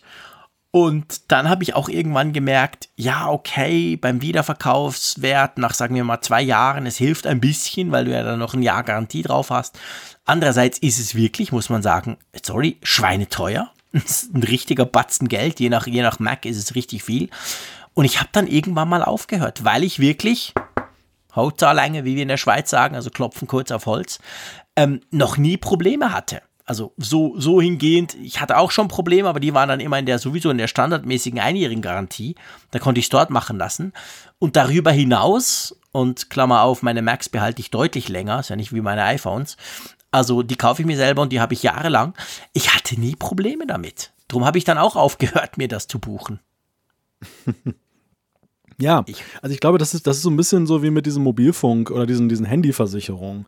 Ja, ja, genau ja auch in Versuchung geraten kann, dass man denkt, oh, wenn es hier runterfällt und dann ist es kaputt und so. Und ja, habe ich auch einmal gemacht tatsächlich. Das war man auch zu der Zeit, wo Handyversicherungen sehr günstig waren. Also da ja, war es wirklich nur so ein, so ein Kleckerbetrag. Ja. Richtig. Irgendwann hatten die auch so einen Preis, da, da war das für mich ein No-Brainer, weil ich ja. einfach gesagt habe, okay, das Risiko, da setzt du jetzt einfach mal all in und ja. je, mit jedem Jahr, wo das gut geht, hast du wieder was gewonnen und irgendwann amortisiert sich das dann. Genau. Ja. ja, aber interessant. Also sehr, sehr bemerkenswert, dass wir aber doch so viele haben, die Apple mit Apple Care bislang noch nichts zu tun hatten. Ja, finde ich auch. Finde ich wirklich auch interessant. So, wollen wir jetzt zur, ähm, ja, zur jetzt nächsten. Aber. Jetzt aber. Jetzt, jetzt kommen wir definitiv zur nächsten. Und zwar wäre da die Frage, es geht natürlich um ein aktuelles Thema, das wir diskutiert haben. Es geht um die Größe der Smartphones. Und wir stellen die Frage, sind dir ähm, moderne Smartphones zu groß? Und dann hat man welche Auswahl? Ja, ich mag Mäusekino. Ich glaube, man merkt jetzt schon, wer diese Antworten formuliert hat. Keine Ahnung, wovon du sprichst. das war bestimmt der Raphael Zeyer. Ja, eher zu groß. Der hat hier nichts zu schreiben, schon gar nicht bei der Umfrage der Woche. Ist er kein Ghostwriter? ja, ja, schon ein bisschen. Doch, das darf man sicher sagen, dass er ein Ghostwriter ist. Aber das Mäusekino hat ja wer erfunden? Hm? Wer hat es erfunden? Ja, genau, du, der NBR. du natürlich. Genau. also gut, also ja, ja, ich mag Mäusekino ist eine Variante und dann haben wir noch eine zweite Variante, die ein bisschen weniger krass ist, oder? Ja, dann haben wir ja eher zu groß, dann nein geht noch in Ordnung, nein kann gar nicht groß genug sein und natürlich auch weiß ich nicht. Also quasi wir versuchen extra durch zwei Ja und zwei Nein so ein bisschen zu, im Sinn von eben ganz klein, ja, geht so, einfach, dass wir so ein bisschen mehr Auswahl haben. Es nimmt uns ein bisschen Wunder, wo, wo ihr quasi seid, ob ihr eher Richtung Mäusekino tendiert oder so wie ich, kann gar nicht groß genug sein. Das ähm, ja, interessiert mich wirklich sehr. Ich bin nicht sehr gespannt drauf. Gerade auch eben in der Diskussion natürlich rund um dieses, ähm, um diese Flip-Geschichten, um diese faltbaren Smartphones, die da eventuell eine Lösung sein könnten. Wir werden sehen. Ja, jetzt reicht doch das eigentlich noch locker für Feedback, oder? Ja, bemerkenswerte Folge. Also als ich vorhin das Skript gesehen habe mit den 1000 Themen, da dachte ich, oh je, wir werden alleine zwei Stunden über die Themen sprechen. Aber es ist witzig. Manchmal ist es genau umgekehrt, als man eben im ersten Moment denkt. Ja, ja, total oft, ja. Und wir können ja auch nie, also eigentlich fast nie im Vorfeld sagen, bei welchem Thema man jetzt länger hängen bleibt. Manchmal sind es ja wir haben auch schon über Apfelstücke extrem lange diskutiert und dachten so, hä, krass, warum haben wir uns denn da so, so irgendwie, haben wir so Sachen erarbeitet? Und das finde ich ja auch das Spannende, dass, dass wir zwei ja, während wir ja miteinander sprechen, entwickeln wir ja manchmal Dinge, die wir vielleicht vorher nicht wussten oder die uns vorher so gar nicht bewusst waren. Und darum kann man die Zeit auch so schwer planen. Aber egal, ja. müssen wir auch nicht, oder? Nein, ich glaube, es lebt auch davon, dass wir so ein bisschen flexibel und dynamisch die Themen halt ent sich entwickeln lassen. Denn äh, ja, genau, das so ganz bisschen, ganz dynamisch. Ganz dynamisch, ganz, genau. ganz leicht, ganz leicht. Aber gut, Zuschriften. Soll ich mal anfangen mit einer? Ja, gerne, sehr gern. Der Harald, der hat uns geschrieben zum Thema Öffnen des Mac mit Apple Watch. Und zwar mhm. äh, schreibt er, ihr habt über die Möglichkeit gesprochen, den Mac in Zukunft über Touch ID oder Face ID zu öffnen, aber überhaupt nicht erwähnt, dass man schon jetzt den Mac mit der Apple Watch öffnen kann. Ich habe einen fünf Jahre alten Mac Mini und eine Apple Watch Series 4 und es klappt ausgezeichnet. Ich würde das nie mit Face ID oder Touch ID tauschen wollen. Gut, einen Nachteil hat die Sache, man braucht eine Apple Watch. Ja, da hat der Harald wirklich recht. Als ich das gelesen habe, dachte ich so, ja stimmt, hey Frick, wie machst du das eigentlich? Du machst es auch immer so. Ähm, wenn man eine Apple Watch hat, ist das super praktisch, oder? Ja, ja, ja, ich, also du kannst das ja eben auch an deinem iMac kannst du es auch verwenden, oder? Ja, klar, ich verwende es auch an meinem iMac. Also es ist wirklich so, ja es war mir, wir haben damals eben, wir haben diskutiert über Touch ID und vor allem über Face ID und so, aber es war mir gar nicht bewusst, dass zumindest für Apple Watch Nutzer ja die, die andere Möglichkeit besteht, die ich selber ja eben auch brauche. Ich bin super froh, aus dem Standby hoch, zack, waff und drin bist du. Das ist sehr, sehr praktisch. Ich finde auch übrigens mit Catalina die Möglichkeit, es gibt doch die Möglichkeit, wenn du zum Beispiel Passwort eingeben musst oder, oder dich als Administrator authentifizieren auf deinem Mac, dann kannst du einfach mal doppelklicken auf, der, auf, auf den Button bei der Watch und dann ist das, da musst du keine, kein Passwort eingeben. Solche Geschichten finde ich großartig. Also die Uhr macht tatsächlich den Mac ein bisschen besser, oder? Ja, der zweite Faktor. der, zwei, der zweite Faktor, ganz genau. Aber klar, man muss natürlich eine haben und es ist trotzdem nur eine Minderheit, die so eine hat. Drum generell ähm, bei vielen Dingen ja auch. Ich meine, warum haben die AirPods noch dieses komische, ich kann drauf rumdrücken Zeug? Das, das habe ich noch nie gebraucht, nur mal kurz zum Testen. Aber na klar, ich habe eine Apple Watch, da ist die Bedienung viel einfacher über die Apple Watch, aber es haben ja viel mehr Leute AirPods als Apple Watches, also von dem her gesehen, da merkt man halt, Apple muss schon auch noch an die denken, die die Uhr nicht haben, oder? Ja, sicher. Also und ich glaube auch letzten Endes mit Blick auf Transaktionen, dass du eben Apple Pay Sachen machen kannst, ist dann doch eine Art von Biometrik dann wäre gut. Ich, ich weiß jetzt nicht, inwieweit man das auch auf der Apple Watch abbilden könnte. Wäre natürlich auch noch eine Idee. Mhm. Ne? Also das fehlt ja momentan die Möglichkeit, dass du eben jetzt dann über Apple Stimmt. Pay was kaufen kannst und autorisierst es mit der Uhr. Witzigerweise, du kannst mit Apple Pay mit der Uhr bezahlen ja. Jetzt, wenn du in einem Terminal bist, sie hat auch einen NFC-Chip, aber du kannst wiederum nicht dann eben dann autorisieren, dass dann zum Beispiel am Mac jetzt dann etwas bezahlt wird. Das wäre auch noch Ach, eine stimmt, Idee. das geht nicht, genau. Ja, zumindest wüsste ich das nicht. Also ich habe das noch nicht gesehen, dass das geht. Ich auch nicht. Nee, das Ich meine, es geht nur das Öffnen des, des Macs. Ja. Ja, das stimmt. Das, das ist tatsächlich, nee, das, nee, das geht, mehr kann man nicht machen damit. Das ist tatsächlich so. Oder eben Download ja, aus, dem, aus dem App Store, dann eben das, das, das Passwort dann nicht eingeben müssen. Ja. Ha. Naja, gut, wir hätten da noch ein paar Ideen. Komm, einen machen wir noch, einverstanden. Wollen wir ja. den, den, den Ulrich nehmen? Ja, ja. Gut, und zwar er schreibt, es geht ums Thema Zeitung auf dem iPad. Es gibt auch andere Beispiele dafür, dass digital nicht immer besser ist, zum Beispiel bei Uhren oder Anzeigeninstrumenten, Tacho. Multitasking ist doch nicht, dass man zwei oder mehr Ansichten, Fenster sieht, sondern dass in diesen Fenstern aktiv etwas passiert. Wenn ich links eine E-Mail habe und rechts den Kalender und dort Infos aus der E-Mail verarbeite, dann ist das für mich kein Multitasking. Ich könnte die Infos auf Papier vorliegen haben und verwenden. Niemand käme auf die Idee, das Multitasking zu nennen. Ähm, zuerst zum ersten. Darf ich gleich was zum ersten sagen? Ja, bitte. Also das Beispiel digital ist nicht immer besser. Da finde ich jetzt bei der Uhr kann man diskutieren. Da ist der Raphael Zeyer sicher mit dir einig. Ich finde, die digitalen Uhren sind viel besser als die analogen. Und bei den Anzeigeinstrumenten desgleichen. Also auch da finde ich grundsätzlich, ich sehe es dann bei der Uhr zum Beispiel, ich stelle dann oft die Uhr tatsächlich auf, auf digital ein. Also nicht das mit diesem Zeigerzeugs und so, sondern dass halt die Uhrzeit steht. Zum Beispiel jetzt aktuell mhm. 23.18 Uhr, ähm, wo wir das aufnehmen am Mittwochabend. Äh, das kann man diskutieren. Ich glaube, das ist eine, das ist eine Gewöhnungs-, also das ist eine reine Frage der Präferenzen, oder? Also mein ja, Lieblingsspruch, man muss es halt konfigurieren können.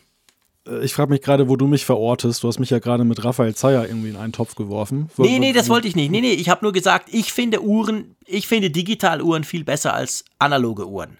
Ja. Aber der Raphael Zeyer, der, der weiß natürlich eine echte analoge Swissmade natürlich Uhr zu schätzen. Der würde das unter Umständen anders oder differenzierter sehen. Das hat nichts mit dir zu tun. Ich, ich weiß so, gar nicht, okay. wo ich dich da verorten soll. Ich gehe davon aus, du findest digital auch grundsätzlich jetzt bei diesen zwei Beispielen besser, oder? ich finde die, find die Beispiele sind, sprechen gerade für Digitales. Mhm, also ich, find, genau. ich, ich äh, kann überhaupt nicht nachvollziehen, warum die schlechter sein sollen. Ganz im Gegenteil. Ja. Bei der Uhr ist es, du hast es gerade dargelegt, ähm, die Apple Watch, ne? Ich meine, was kannst du alles damit machen? Das ist doch klasse. Ich kann das konfigurieren, kann das Zifferblatt aus, auswechseln, kann ja, digitale genial. Anwendungen darauf machen. Das ist eine für mich der, eine der besten Erfindungen der letzten Jahrzehnte, dass man eben die digitale Uhr hat. Und beim Tacho, ich habe jetzt gerade ein Auto neu, wo ich auch einen digitalen Tacho habe gegenüber einem analogen Tacho vorher. Und es ist super. Ich kann da Sachen konfigurieren, da reinmachen, alles verändern. Mhm. Das ist klasse. Also ja. ein Traum. Also ich, ich sehe das überhaupt nicht so, dass das ähm, nicht gegriffen hat. Bei der Zeitung auf dem iPad, das, das ist, glaube ich, insofern etwas anderes, weil da ist es, die Zeitung ist ja nicht nur ein, Papier ist ja nicht nur ein Anzeigeinstrument. Das ist ja nicht nur eben die, die Form, wie es gezeigt wird, sondern ist es auch das Haptische. Und das habe ich mhm. beim Tacho ja nicht und bei der Uhr nur begrenzt. Und ich glaube, das, das macht den, den großen Unterschied eben aus, warum die Zeitung auf dem iPad sich nicht durchgesetzt hat. Das einfach so wie bei E-Books. Also E-Books werden tendenziell ja mehr genutzt, aber trotzdem mhm. gibt es immer noch sehr viele Anhänger des klassischen Papierbuches. Ja. Und in, ich glaube, die Probleme oder die, die Hürden, die es da zu überwinden galt oder gilt, sind halt da relativ vergleichbar. Man kann wirklich dann das, das Buch zum Beispiel eher als Beispiel nennen. Ja, das stimmt. Das ist eigentlich ein gutes Beispiel, das Buch. Ähm, also wir sagen natürlich nicht, dass grundsätzlich analog, äh, digital immer besser ist. Eben, es kommt von Fall zu Fall aus. Aber die zwei Fälle, die du, Ulrich, gesa gesagt hast, da sind wir beide der Meinung, digital ist besser. Aber ähm, das andere Thema ist ja auch so ein Thema, wo man eigentlich ich glaube, da könnte man unendlich drum diskutieren, was ist genau Multitasking. Natürlich, ja. Mac technisch gesehen, Final Cut rendert im Hintergrund und arbeitet und schwitzt und ich surfe im Vordergrund in Chrome. Das ist Multitasking. Aber ich finde schon auch, wenn man zwei Fenster nebeneinander sehen kann, dass ich ja dann. Äh, pff, ja, das ist irgendwie auch eine Form von Multitasking. Vor allem die beiden Fenster sind ja aktiv und ich glaube, darum dreht sich's. Das ist ja eben nicht so. Hm dass dann wie früher, wo du eine App, wenn die nicht im Vordergrund ist, dann schläft sie quasi, sondern wenn du beim iPad zwei Apps vorne hin tust, dann können die auch beide, salopp gesagt, arbeiten, oder? Das ist schon ein echtes Multitasking. Ja, der Begriff des Multitaskings, da gebe ich Uli recht, ist ein recht schwammiger. Der, mhm. ähm, der wird sowohl für das eine wie auch das andere gerne verwendet. Und ich finde, man kann ihn kaum schwer, man kann ihn kaum richtig verorten. Was, ja. Es gibt ja einerseits das, was Uli beschreibt, würde ich jetzt eher als Multithreading bezeichnen, dass eben ja, genau. Prozesse, wirklich aktive Prozesse nebenher laufen. Man hat das in der Programmierung, dass man eben mehrere Prozesse eben dann konzipiert und die laufen dann halt parallel. Der eine zum Beispiel im Hintergrund, der andere im Vordergrund. Das ist dann wirklich gleichzeitiges, eine gleichzeitige Aktivität, die eben vom Computer da geschultert wird. Dann, dann das, was, was wir jetzt eher im Sinn hatten, ist eher dieses Multi-Windowing, dass du eben dann mehrere Fenster in einem Fenster hast. Multi-Windowing ist auch nicht schlecht, genau. Und äh, das ist aber gemeinhin auch eher das, was man als Multitasking, glaube ich, dann auch, auch eben bezeichnet. Mhm. Aber ja, ja, Gott, ich meine. Man kann sich ich da jetzt wirklich, man, man, kann sich da, man kann da wirklich sehr lange drüber philosophieren. Ne? Also ich finde, so passiv ist es dann auch wiederum nicht, ähm, aber ja gut. Ja, es kommt eben dann auch immer sehr auf die App an, aber ich, eben, man kann es verschieden angucken, die ganze Geschichte. Aber ich bin grundsätzlich schon froh, dass man zwei Sachen darstellen kann. Es ist einfach mehr so ein bisschen die Bedienung, die mich ja abgeschreckt hat letztendlich davon. Und ich gebe auch zu, allzu viel Multitasking tut mir auch nicht gut. Ich bin eigentlich kein Multitasker. Ähm, ich springe zwar gerne zwischen tausend Sachen hin und her, aber so richtig gleichzeitig, na, eher schwierig, sage ich mal.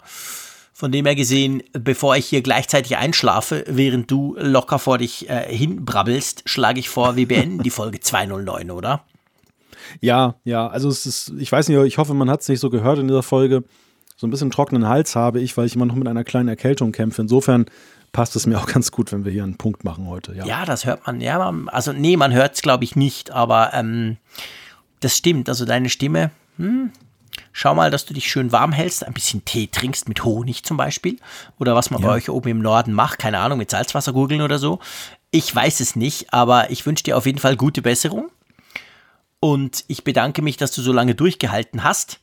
Und ich freue mich schon wieder auf nächste Woche, wenn wir dann fit und munter, ausgeschlafen und gesund wieder über neue Apple-Themen diskutieren können. Und bis dahin sage ich Tschüss aus Bern. Tschüss von der Nordsee.